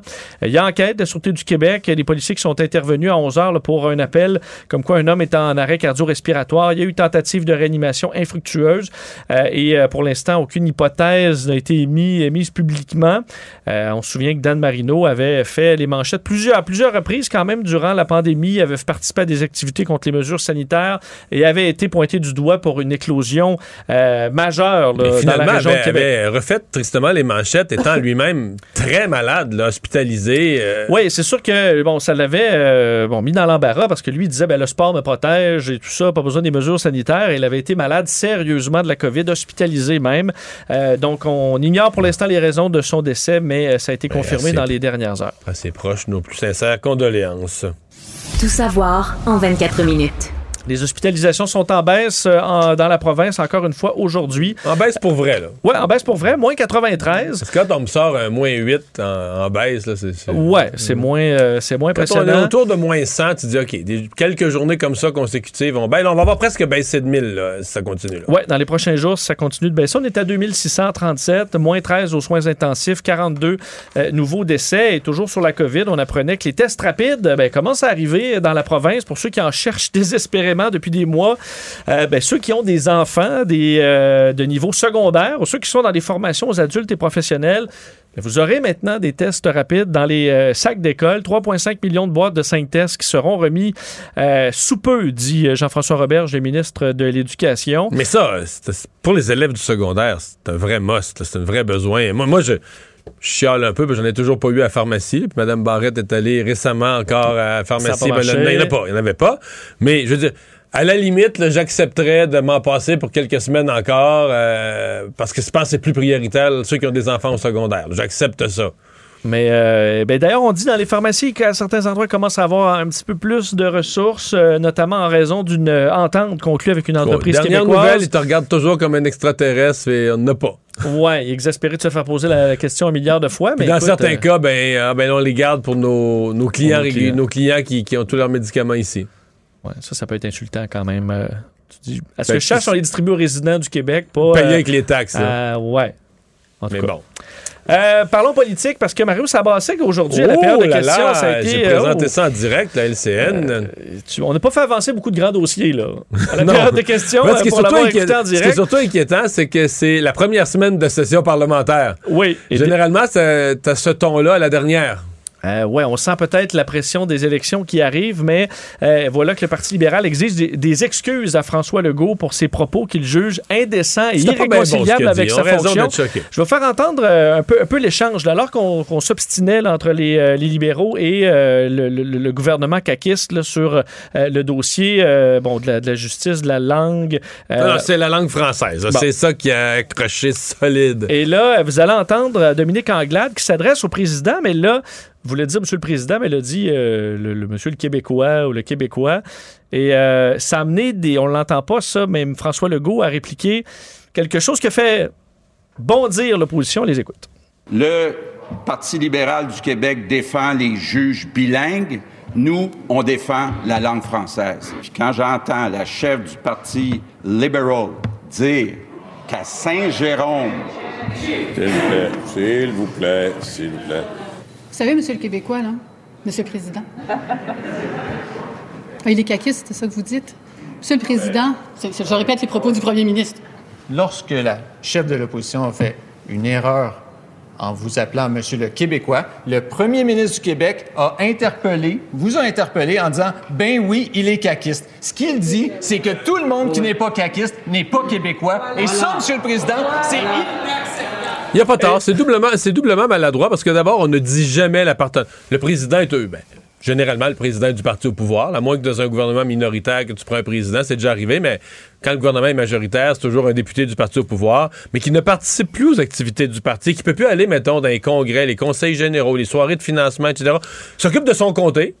Ça, c'est correct. Le reste, il est détaché. Il est détaché. Puis il y a plus de. Donc, déjà, de dire qu'il est caquiste, c'est- vrai qu'il a été élu sous cette bannière, mais tu redis pas ça pendant les travaux. Et dire que parce qu'il est québécois, c'est vrai que c'était. Mais il a ajouté après encore hors micro, là, non seulement le Parti libéral. là. Donc, comme si les gens qui votent libéral euh, sont pas, euh, sont Non, pas des Québécois. Autant, autant moi, je suis d'accord avec la position, avec sa position là-dessus, M. Legault, sur le fait qu'on ne devrait pas exiger que tous les juges soient, soient bilingues. là. Autant je suis d'accord sur le fond. Autant je trouve qu'il a nuit à son dossier. C'est une double erreur sur la, sur la forme. Donc, euh, un avertissement sur l'arrogance, là. à la- Oui, oui, oui. ben, je pense que c'est, je sais pas si c'est de l'arrogance. François Legault, là, euh, je veux dire, en matière d'humour, là, il n'y a pas toujours la précision de Raymond Bourque, là, hein, qui pognait les quatre cibles au match des étoiles, là. Euh, tu sais, des fois, il en passe une à côté de la cible, puis des fois, même à côté du but, là. Euh, impasse dans le procès Cora. Euh, donc aujourd'hui, on apprenait, alors que la délibéra- les délibérations se poursuivent, hein, que les dix hommes, deux femmes qui délibèrent depuis samedi euh, ne parviennent pas à un verdict unanime, selon une note envoyée au juge François Da- Dadour aujourd'hui. On sait qu'eux C'est doivent vrai qu'on leur a envoyé du cannabis pour rien. Ben là, tu dis, c'est peut-être pour faire une tentative de, de mieux s'entendre. Ça n'a pas fonctionné, Mario. Paul Zaidan, on, bon, on sait qu'on on doit décider s'il a bel et bien organisé, pris part à l'enlèvement de Nicolas Tsouflidi en 2017. Tu sais que quelqu'un qui n'a pas écouté les nouvelles d'hier se demande de quoi il parle. De quoi il parle? Parce qu'on sait que le jury a demandé euh, certains membres de- du cannabis. Une demande spéciale par écrit formulée au juge qui a dit oui, qui a dit qu'il aurait c'est légal, euh, c'est permis. Ça l'a été accordé, mais il faut croire qu'on n'a pas pu, pu rétablir les ponts. Alors, le juge qui leur a demandé un effort supplémentaire, bon, on s'entend qu'il doit souhaiter grandement qu'on euh, termine de s'entendre. On ne sait pas, est-ce que c'est un membre? Est-ce que c'est une Ouais. grande division? Est-ce que c'est est -ce c'est 6-6 la division dans lequel cas ou c'est 11-1 là? C'est- si alors- 11-1, tu peux le convaincre, là. mais c'est 6-6. Mais ça reste un procès bizarre, là. Bizarre. Toutes les circonstances de cette affaire-là sont pleines de, de, de, de, de- de zones d'ombre, mettons. Tout à fait. Euh, Joe Biden confirmait aujourd'hui euh, une opération militaire américaine des euh, forces spéciales qui ont mené à l'élimination d'une menace terroriste majeure, au dire de Joe Biden, soit la mort du chef du groupe djihadiste de l'État islamique, Abu Ibrahim al-Hashimi al-Kourachi. Bon, opération assez importante, faut dire, des hélicoptères qui, bon, qui ont- se sont déposés près de cet endroit-là en Syrie. On a des forces Des- spéciales. des forces spéciales. Combiner crédibilité et curiosité. Mario Dumont. Cube Radio.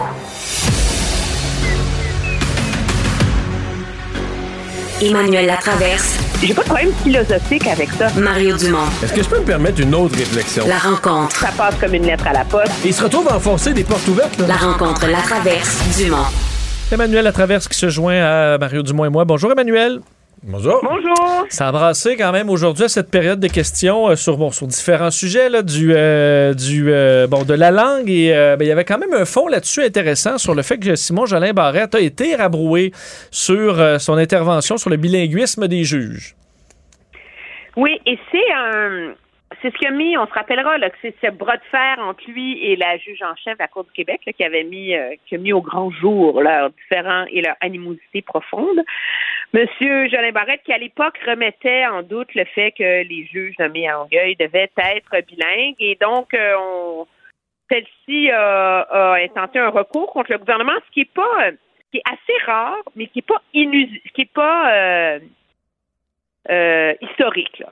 C'est arrivé dans le passé. C'est comme une façon, quand il y a un litige entre un gouvernement et la magistrature, ben, c'est aux tribunaux d'essayer de, trancher ce, litige-là. Ce qu'il y a de très intéressant dans le jugement, c'est que oui, la juge euh, Rondeau a eu raison. Elle a eu de gain de cause. Donc, c'est à elle de décider où elle veut nommer des juges bilingues, euh, tant qu'elle veut, au mur à mur, si ça y tente. Là. Mais c'est à cause de la façon dont la réglementation sur la nomination des juges est écrite. Depuis euh, la commission Bastarage des libéraux. Oui.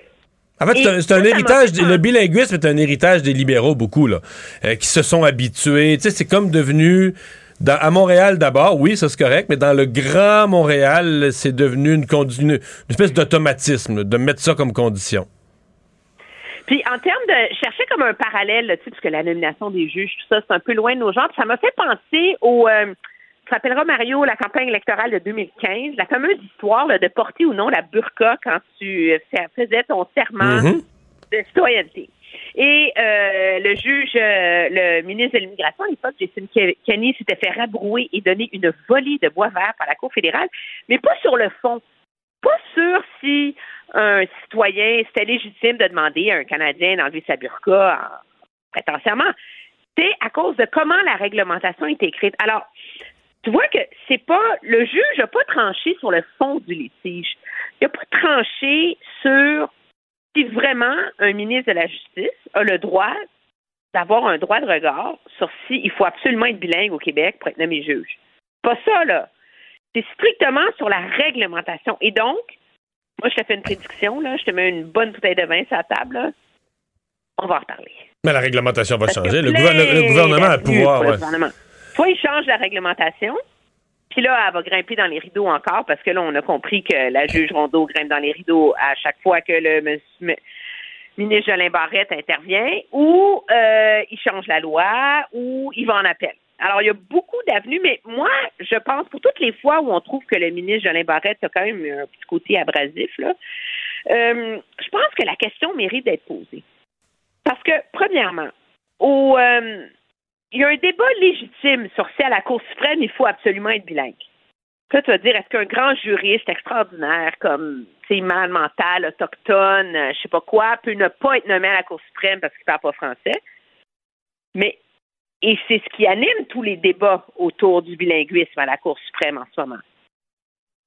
Mais moi, j'imagine, là, un, tu sais, prends un, un super criminaliste, là, tu sais. C'est comme vraiment un juriste extraordinaire. De Sainte-Sophie, dans les Laurentides, est-ce qu'il peut être nommé juge à Saint-Jérôme s'il ne maîtrise pas bien l'anglais? Moi, ma réponse, c'est oui. Mais, là, ben, oui. mais présentement, c'est pas possible. Mais non, mais je dis. Mais si, si on dit, mais parce que c'est ça qui est intéressant, c'est que si on dit puis moi, je pense que tu sais, un super euh, juriste en, en, recours sur la discrimination, nomme n'importe quel enjeu très spécialisé ou tu sais, n'importe quel juriste qui n'a pas fait carrière à Montréal là, ou dans la région de Montréal, ça me surprendrait. Mais c'est possible au Québec qu'il soit pas assez bilingue, là. Là, c'est on va priver la magistrature du Québec de gens sont pas bilingues parce que la juge Rondeau a décidé que c'était plus facile de faire ses horaires de même. Là. Parce qu'on s'entend que c'est ça l'enjeu. C'est plus facile de faire les horaires. c'est, vraiment ça. De telle sorte que si tout le monde est bilingue, t'as pas à t'occuper, même si dans, dans le rôle, il passe une personne qui est un anglophone puis qui réclame d'avoir son procès en anglais, ben t'as, pas à le placer ailleurs dans l'horaire, tu, le mets à la queue le le, puis tout le monde est supposé parler anglais. Euh, c'est pas le basic, c'est pas compliqué. Non, c'est ça. Euh, faut parler de ce qui se passe avec les. Euh, ben, en fait, pendant qu'on se parle, je vois l'arrivée du convoi euh, euh, qui se dirige vers Québec à Stoneham. Alors, ils s'approchent, ils ont un peu de retard, semble-t-il, mais sont en direction. C'est beaucoup, beaucoup des automobilistes. Là. Il, y a des, il y a des camions, mais pas nécessairement en grand nombre pour le moment. Et pendant qu'à Québec, on se prépare, ben, à Ottawa, c'est la patience qui est testée des résidents parce que ben, ils sont là pour rester, les manifestants. On les voit aujourd'hui même installer des campements en bois. ils sont euh, ils sont pas prêts à quitter. Mais ils sont d'autant plus pas prêts à quitter qu'ils se professionnalisent, je dirais. C'est quand même intéressant qu'ils ont obtenu l'appui d'un des groupes euh, de défense des droits civils de l'Ouest canadien. Là. Euh, et donc, ils ont des services juridiques très, très, très sérieux et avancé. Ils ont, fait, ils, ont fait une belle ils ont fait une belle conférence de presse aujourd'hui, très professionnelle, des gens très calmes, très posés, donnaient une belle image. Dans les deux langues. Dans les deux langues. Juste qu'on pose des questions qu'ils ne voulaient pas entendre, là. Mais, là, ils ont euh, fui, mais il n'y a presque pas eu de questions, en fait, là. Non, mais ce qui est intéressant, et c'est là que, en tout cas, moi, j'ai hâte de voir comment ça va se dérouler parce que l'avocat, les gens qui étaient là, euh, disaient, écoutez, vous nous mettez tous dans le même panier. Nous, nos camionneurs, donc du convoi officiel, en guillemets, on a ramassé les déchets dans la rue, on a donné une partie de notre bouffe à des sans-abri, euh, on n'est pas des truands puis des ostrogos, on est ici pour se faire entendre. Et ça, ben, ça, ça veut dire qu'ils sont là maintenant, là, ils ont ceinture et bretelles. Ça, ça envoie un message d'autorité. Vous voulez nous sortir de là? Soyez prêts à aller en cours. Mais là, et ça vient. Mais moi, il y a une affaire que je comprends pas. Sérieux, là? Ça m'a comme flashé aujourd'hui, là. Pourquoi est-ce qu'il n'y a pas quelqu'un qui va pas négocier avec eux puis de dire, écoutez les boys, là, on vous demande une chose. Pouvez-vous lâcher klaxon en 7 heures le soir puis 7 heures le matin? Mais ça, euh, je- euh, ça, Ouais. Emmanuel, Déjà, mais, le monde dormait la nuit, là. mais ça, euh, je me Les disais, parents pouvaient coucher leurs enfants, là. mais je me disais au point de presse aujourd'hui, là, est-ce qu'on ça aurait été euh, habile, à mon avis, de leur part, de dire, ben, regardez, dans un souci de cohabitation, nous, on, on est là pour rester, mais on va arrêter de klaxonner, on va respecter au moins cette partie-là. Ça aurait pas été à leur avantage de faire ce pas-là en avant? Totalement. C'est ça le nœud du problème, là. Je veux dire, entendons-nous, je ne minimise pas le, le casse-tête, le désagrément que ça représente pour les commerces du centre-ville et les gens qui y habitent. Mais objectivement, le fond du, tu sais, qui rend le monde les nerfs à vif, c'est l'aliénation mentale qui vient Ouais. avec le son du klaxon Mais- 16 heures par jour. Ouais, mais là, je pense aussi que c'est le fait que. Tantôt, on parlait d'un restaurateur ici en Onde, c'est aussi le fait de voir que, que c'est jusqu'au printemps, là, que c'est jusqu'au mois d'avril. Écoute, ils construisent des installations permanentes. Aujourd'hui, le, le restaurateur qui peut plus fonctionner, il les voyait construire des bâtiments, arriver avec leur bois, puis monter des bâtiments en pleine place publique, sur les terrains publics de la ville d'Ottawa. Là, tu te dis, OK, OK, OK, on a- no- notre vie, c'est fini, là. On retrouve plus notre ville dans un avenir euh, prévisible. Et ça, je pense ça crée du découragement aussi, là. Oui, ben pour les commerçants du cen- centre-ville qui souffrent énormément parce que, tu sais, on dit que toutes les, tous les centres-villes des métropoles nord-américaines, ou en tout cas certainement canadiennes, souffrent profondément de la pandémie et du télétravail. C'est mille fois pire à Ottawa, là. Que le centre-ville à Ottawa, on s'entend, c'est. Écoute, j'ai pas de statistiques, là, mais j'oserais dire que c'est peut-être 80% de la fonction publique, là.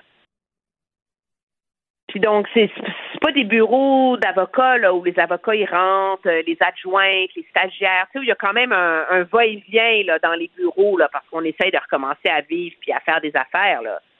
La fonction publique, là, sont même pas proches de rentrer travailler. Là. Je veux dire, c'est, c'est, c'est vide. C'est désert, là. Alors, ajoute ça au fait que Mais, ouais. les commerçants sont, en plus, peuvent même pas faire le brin de commerce qu'ils feraient avec les quelques personnes qui seraient là. Mais ils vont pas se là, sentir abandonnés, les résidents d'Ottawa. Là, euh, la nouvelle chef conservatrice, Mme Bergen, elle, elle souhaite qu'ils restent. Là. Elle, euh, elle est citée partout disant elle veut pas qu'on leur demande de retourner à la maison. Elle souhaite que les camionneurs restent à Ottawa. Puis Justin Trudeau, lui, euh, il sauve, il fuit, il veut pas parler de ça. Il laisse la police d'Ottawa s'en occuper. Pas- Euh, il me semble que je suis résident d'Ottawa. Je veux dire, le gouvernement et l'opposition officielle à Ottawa, il y en a un qui s'en lave les mains, puis l'autre espère qu'ils vont rester là. Ça va bien? Non, mais moi, je voudrais pas. Tu sais, dans la vie, tu fais des choix en termes d'achat de maison, là. Puis là, je me dis, mon Dieu, je suis tellement contente de ne pas avoir acheté une maison dans ce quartier-là. Il y en avait une belle à vendre. Puis là, je serais collée au plafond. Euh, moi, je veux dire une chance que le maire d'Ottawa ne se représente pas. Ah oui, il est La fini. raison, il, il se représente pas, Jim Watson, à cause de l'échec total de l'équivalent du REM à Ottawa, là, qui arrête pas de dérailler, puis de pas fonctionner, puis quand il fait froid, et etc. Mais c'est sûr que la- l'administration de la ville, la police ont été pris de court. Et moi, je veux bien la ligne dure du gouvernement Trudeau. Mais c'est pas une vraie ligne dure, là. C'est une ligne dure euh, sur le dos des gens d'Ottawa, dans le sens qu'il fait rien, là. C'est une ligne dure, Ben, je m'occupe. Je m'en occupe pas, je m'intéresse pas à vous, tout ça, mais. Euh, ça, Mario, c'est une ligne dure sur le monde de tout le monde, sur le dos de tout le monde, là. C'est une ligne dure sur la- le dos de la ville d'Ottawa. C'est une ligne dure sur le dos des provinces, là. C'est Ben ouais. c'est facile de plaider la vertu de l'obligation vaccinale quand toi, tu sèmes la graine et la bombe nucléaire chez les camionneurs. OK? Toi, t'es camionneur dans ton camion tout seul, là. Pourquoi moi je serais obligée d'être vaccinée quand l'infirmière dans ma province n'est pas obligée d'être vaccinée? Alors, toi, t'es fédéral, tu lâches la bombe, puis là, tu laisses tout le monde se démerder avec.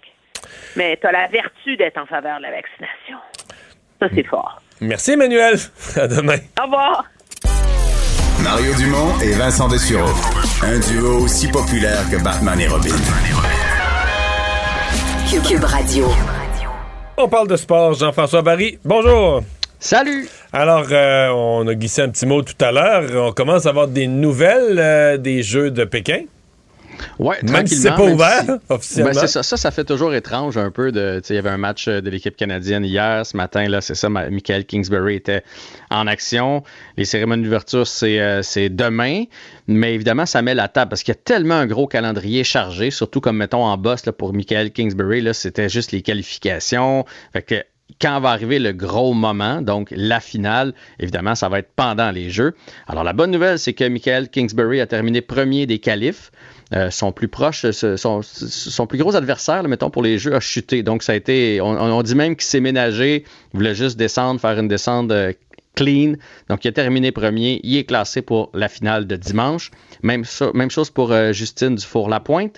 Elle aussi s'est classée. Par contre, elle s'est classée dixième. C'était, c'était les dix euh, premières qui passaient. Donc, Ça barre. et, et ça fesse, comme on dit. Malheureusement, sa sœur Chloé est onzième. Donc, c'était, une des deux. Est-ce qu'elle est éliminée ou elle va avoir accès à d'autres tours de qualification? euh? Non, exactement. Donc, euh, il reste quelques places. Fait qu'elle, dimanche matin, doit passer par une deuxième comprends, séance de qualification. Fait que ça y fait une plus grosse journée. Là. Faut Alors, que Justine, du alors que matin. Justine, elle est passée direct à la finale. là.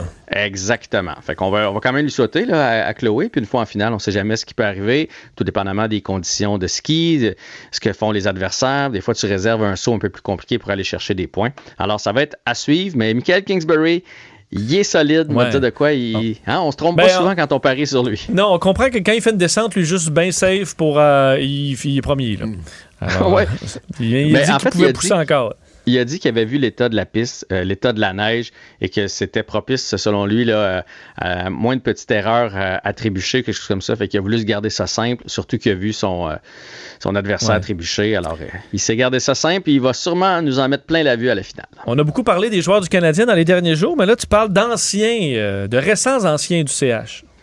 Oui, ouais, c'est un article intéressant sur euh, TVA Sport et euh, j'avais vu la nouvelle hier, là, comme quoi Philippe Dano est rendu à 12 buts. Son record avec le Canadien, c'est 13.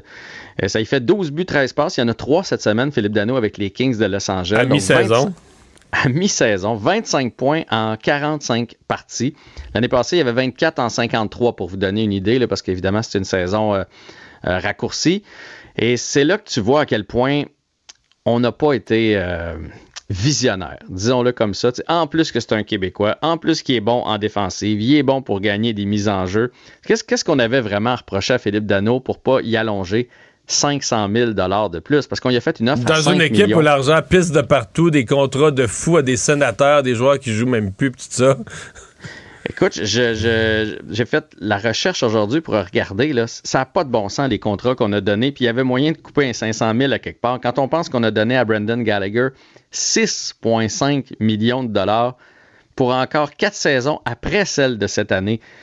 Où il jouera plus, où il va être échangé. Peut-être que c'est Jeff Molson va prendre la moitié du salaire, on va le passer ailleurs pour 3 millions, mais Ouf, Jo- là là. Yoel Armia, 3,4. On- À la fin de la saison passée, on l'a signé pour 3,4 pour quatre saisons, Mario. Cette année et trois autres saisons. On est-tu mieux de se trouver un joueur à 2 500 000, 2 900 000 puis donner 500 000 à Dano? C'est sûr, c'est sûr que oui. Moi, je pensais qu'elle allait peut-être partir à la date limite des transactions, mais j'avais pas réalisé la longueur de son contrat de Yoel Armia. Personne Et après ça, on est, reprendre allé ça. chercher, on est allé chercher Christian Dvorak pour pallier à la perte, dans le fond, de, de Philippe Dano, qui était à 4 450 000 pour encore trois saisons. Fait que tu fais, mais on l'avait dans notre cours. Le gars, il voulait jouer pour le Canadien. C'est, ça n'a pas de bon sens. Et quand tu regardes les contrats, un gars comme Tyler Toffoli, moi, je trouve que c'est un excellent contrat. À 4 250 000 par saison. Toffoli gagne moins que Dvorak. Mais c'est ça, j'ai réalisé. Hey, c'est le septième euh, plus haut salarié chez les attaquants. là. Il y a Gallagher en avant de lui, il y a Suzuki, il y a Anderson, il y a Drouin, il y a Hoffman, puis il y a Dvorak. Et pourtant, Tyler Toffoli, je veux dire, c'est un gagnant de Coupe Stanley, c'est un, un- c'est un buteur. Fait que, il me Ouais. semble que notre échelle salariale est, est- est vraiment mal faite. Je vous donne les autres qui performent bien ailleurs. Perry, 23 points en 46 matchs avec le Lightning. On n'aurait jamais dû laisser aller. Je sais qu'il voulait partir, mais on aurait dû offrir un million de plus. Ça, c'était le caractère de l'équipe. On a tout laissé. C'était. Le, le caractère est parti. Quel euh, désastre, là. Euh, Dano, c'était du caractère aussi. Et même euh, John Merrill et Gustafsson ont d'excellentes saisons. Hein. On avait été Ah chercher ouais? eux autres à la défense. Ouais, ouais, avec le Wild, ça va très bien. Gustafsson était moins 11 ici l'année passée. Il est plus 15 là-bas, avec un point aux trois matchs pour un défenseur, ce qui est excellent. Et euh, Gustafsson a 14 points en 40 parties avec les Hawks de Chicago. Fait que c'est pas mauvais. Heureusement qu'il y a Tatar et Mété. Eux autres, ils font pas mieux ailleurs. Là. Ils, ils jouent pas là, présentement. On les laisse de côté avec les Devils et les Sénateurs. Puis des petites nouvelles de Kotkaniemi. Un point aux deux matchs, 9 minutes de jouer. Fait ça n'a pas été un été bien ben brillant pour, euh, pour Marc Bergevin, on va le dire comme ça. Parle-nous de l'Alliance de Montréal. Oui, ben cette nouvelle équipe de, de basketball, je suis quand même intrigué de voir ce que ça va donner comme niveau de jeu, comme circuit, euh, parce qu'on s'entend, c'est pas la NBA, mais on dit que ça va être un très très bon calibre de jeu.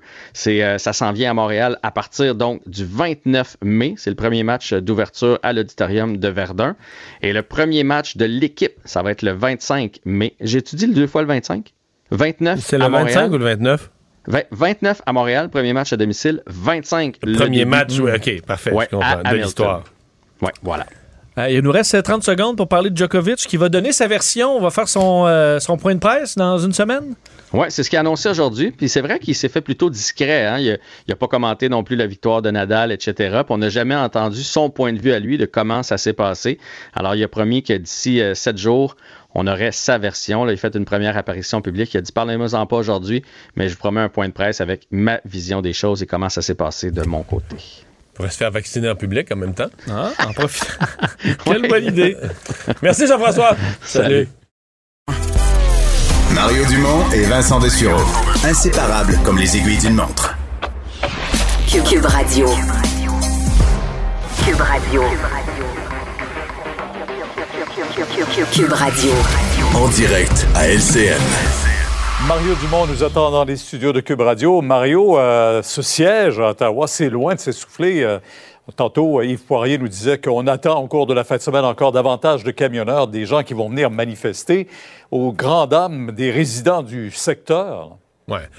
C'est clair. Les- il y a eu conférence de presse à 13h aujourd'hui, là, des porte-paroles des manifestants, très professionnels d'ailleurs. hein, c'est très bien fait, très professionnel. Deux femmes qui ont parlé en français, en anglais, très calmement, très posées, mais qui ont été très claires sur le fait que dans leur esprit, la manifestation se termine. Ils l'ont dit qu'une formule un peu alambiquée, mais très claire, euh, que ça se termine quand il n'y a plus de mesures sanitaires au Canada. Donc, il faut se préparer pour les gens d'Ottawa à avoir des manifestations, au moins, au moins jusqu'à la fonte des neiges là, et plus. On parle pas en là, on parle en mois. Euh, bon, euh, d'ailleurs, les résidents d'Ottawa aujourd'hui ont vu euh, commencer à se construire des, bâtiments. Les manifestants là, bâtissent une espèce de petit village, construisent des bâtiments. Donc, Et on laisse faire ça. La police regarde ça. La police est spectatrice de ça. Pierre, euh, ça va Ben, il doit retourner. y avoir des règlements municipaux qui, qui empêchent ça, non? Pierre, euh, je pense que ça peut plus se régler à l'échelle locale et je pense que la colère des gens d'Ottawa va se retourner contre les, les partis politiques à Ottawa. Euh, la nouvelle chef des conservateurs, Mme Bergen, il y a un courriel qui circule d'elle où elle dit qu'il faut, faut que les manifestants restent. là. Il faut pas leur demander de partir. Il faut qu'ils restent à Ottawa. M. Trudeau aussi, là, qui s'en lave les mains. Tu sais, on dit M. Trudeau, il a, il- il a pris une position ferme, il a pris la ligne dure. Il a pris la ligne dure sur le dos des autres, dans le sens que lui, il s'en occupe pas. Lui, il a dit, Ah, moi, je leur parle pas, c'est des pas bons, c'est des ci, c'est des ça, mais la, ligne dure, ça serait de dire, faut qu'il s'enlève de là, faut, faut qu'il libère les rues, faut qu'il arrête de klaxonner le, soir, etc. Mais là, il prend pas une vraie ligne dure, c'est une ligne dure de dire, moi, je suis pas là, je m'en lave les mains, ça me concerne plus, que les gens s'arrangent euh, localement. Donc, je pense qu'il va, il avoir une colère, autant les conservateurs que les libéraux vont avoir une colère contre ce- cette absence de leadership, cette absence de respect euh, pour la, la population d'Ottawa. Euh, toujours le droit de manifester, mais là, l'ensemble des encombrements créés à la ville d'Ottawa, c'est pas, c'est plus, c'est plus raisonnable. Sincèrement, c'est plus raisonnable. Euh, Avec l'expérience qu'on voit du côté d'Ottawa, Québec se prépare aussi, peut-être à un siège également, parce que là aussi, on dit qu'on va là pour un certain temps. Ça n'a pas du tout euh, la, la- la même ampleur, en tout cas jusqu'à maintenant, Non. parce que ce ne sont pas des, des gros camions qui viennent, mais ce sont plutôt des gens qui vont pouvoir manifester dans la rue. Euh, mais les oppositions, en tout cas, regardent ça d'un œil en se disant, on ne veut pas te mêler à ça, là, en quelque Non. sorte. Non, il y a plusieurs différences. Euh, D'abord, je pense que la police de Québec est mieux préparée. Je pense que c'est peut-être que les manifestants ont moins, en tout cas, je me croise les doigts. Ce qu'on entend, c'est que les manifestants ont plus un souci des populations locales, du carnaval. En tout cas, peut-être que je me trompe et je vais avoir l'air fou que, quand ils vont être installés dans la ville. Mais en tout cas, on entend une préoccupation plus grande là, euh, envers la population locale. Euh, peut-être plus une manifestation qu'un siège, en tout cas, qui durerait jusqu'au printemps. Euh, donc, les prochains jours, les prochains, prochains jours vont être cruciaux, vont nous le dire. Mais en plus, c'est ça. C'est qu'il n'y a vraiment pas d'appui pour les méthodes d'aucun parti à Québec. Euh, euh, les cinq partis, même le Parti conservateur, dans ce cas-ci, là, c'est dissocié. La députée Claire Sanson qui a dit euh, pas du tout appuyer là, les façons de faire de ces manifestants. Quoique, les manifestations sont pas commencées, là, mais donc on parle probablement de l'approche générale. Donc c'est... euh, je me croise les doigts quand même. Il faut rester optimiste qu'à Québec, on puisse avoir, tu sais, qu'on ait, on est en vie en démocratie, qu'on ait l'expression d'une volonté, que les mesures sanitaires, on veut tous que les mesures sanitaires se, te- se- se terminent éventuellement. Euh, des gens veulent plus vite, d'autres veulent moins vite. C'est un sujet qui est tout à fait débattable. Mais là, ce qu'on voit, tu sais, à Ottawa aujourd'hui, quand je voyais construire des bâtiments permanents, du bois, puis tout ça. Là, je me mettais tantôt ici à Cube, on parlait à un restaurateur, lui qui peut pas ouvrir, qui est fermé, puis tout ça, puis là, il voit ça, il dit, OK, on, on complètement découragé, c'est le moral qui est à terre. On n'en sort plus, là, on voit plus le bout, puis voit la police immobile qui laisse aller ça. Ça, c'est des images de Québec euh, que l'on Ouais. voit présentement. Si. Euh, bien sûr, ça commence. là. Les gens doivent arriver au cours des prochaines minutes. Euh, un mot sur euh, cette gifle qu'a reçue le ministre Jolin Barrette. Euh, Mêlez-vous pas de ça, le bilinguisme des juges. là? Ouais, euh, la, la gifle, en fait, c'est basé sur l'interprétation du règlement. Donc, le ministre Jolin Barrette, ça a l'air avec les règlements actuels, n'avait pas le droit de d'enlever ce critère de bilinguisme. Moi, je dis euh, procédure pour procédure. À mon avis, le ministre et le gouvernement en général, ils ont un devoir.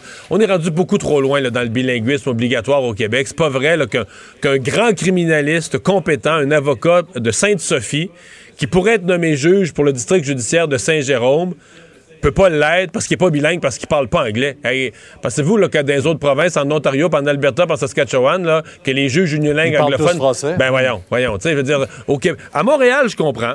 Pour le district judiciaire de Montréal, je comprends. Mais là, on est rendu au Québec beaucoup trop loin à exiger le bilinguisme partout. La langue du Québec, c'est encore supposé être le français. Alors oui, on- le, le- le justiciable a le droit d'avoir son procès en anglais dans certains cas. Donc, dans l'ensemble d'un palais de justice, il faut qu'il y en ait certains qui soient bilingues. Mais de dire qu'il faut que tous les juges soient bilingues, moi, c'est non. Là. Pas à Longueuil, Oui. pas à Saint-Jérôme. Mario, demain, on vous écoute 10 heures sur LCN. Au revoir. Bye.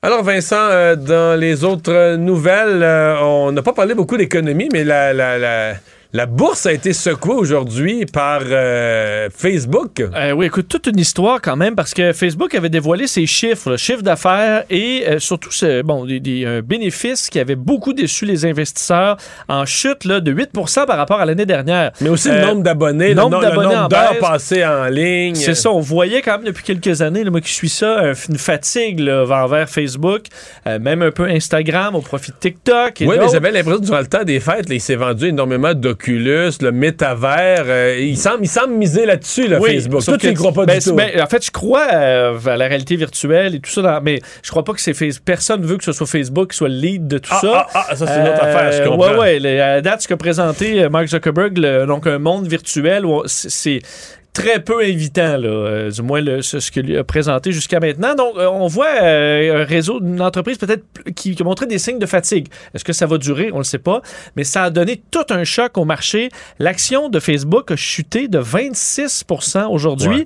Et c'est Ce qu'on voit souvent, le tomber de 20-25 on voit ça, mais sauf que là, la valeur de Facebook, ça, ça devient le plus gros, la plus grosse baisse de valeur de l'histoire. de toute l'histoire de Wall Street, ils ont perdu en une journée, donc en pourcentage, c'est pas historique, mais le montant 250 milliards de dollars aujourd'hui là. Euh, Mark Zuckerberg 250 milliards. 250 milliards, parce que le- le- la, la capitalisation, c'est au presque 900 milliards. Euh, Mark Zuckerberg, personnellement, perdu 28 milliards aujourd'hui. Donc, c'est une chute Mais historique. tu j'ai vu passer, parce que hier soir, c'était les réseaux sociaux, c'est fini. C'est du Il y a passé. plus d'argent à faire avec ça? C'est fini les réseaux sociaux. Puis là, j'ai vu que Snapchat avait fait des profits de fou. Je sais pas quoi aujourd'hui a présenté ses résultats à 16 h après la journée boursière. Puis là, Snapchat est en hausse de 46 fait, que, fait que les réseaux sociaux sont ressuscités. Bon, la, bourse, euh, pour ceux qui la suivent, la bourse est un peu folle en ce début d'année, un peu nerveuse, mettons. Ouais, ben de- juste vous quand même pour vous donner, euh, montrer l'ampleur, là, 250 milliards. En fait, on dit euh, 200 milliards, c'est plus que la capitalisation de 452 des 500 entreprises du S&P 500. Euh, et c'est le produit intérieur brut de la Nouvelle-Zélande en le- une journée. Facebook, hein, le, le- le fameux FANG, Facebook, Amazon, Google, tout ça, c'est vraiment devenu gigantesque. Ouais. Gigantesque, mais à un point. On a déjà dans le passé parlé de grandes entreprises, on parlait des banques. des- D'où la pression de euh, les morceler, euh, Ouais. trouver une façon parce que, écoute, ils peuvent acheter toute leur concurrence, ça devient euh, des géants qui vont être durs à déloger. Quoique, ça prend une bonne idée. Tu sais, TikTok, c'est sûr qu'il y a des, euh, des gens puissants derrière ça aussi, mais des fois, il suffit d'une bonne idée et tu peux ébranler une, un géant. pied. Merci Vincent, merci à vous d'avoir été là. Rendez-vous demain 15h30. Je vous laisse au bon soin de Sophie Durocher. Cube Radio.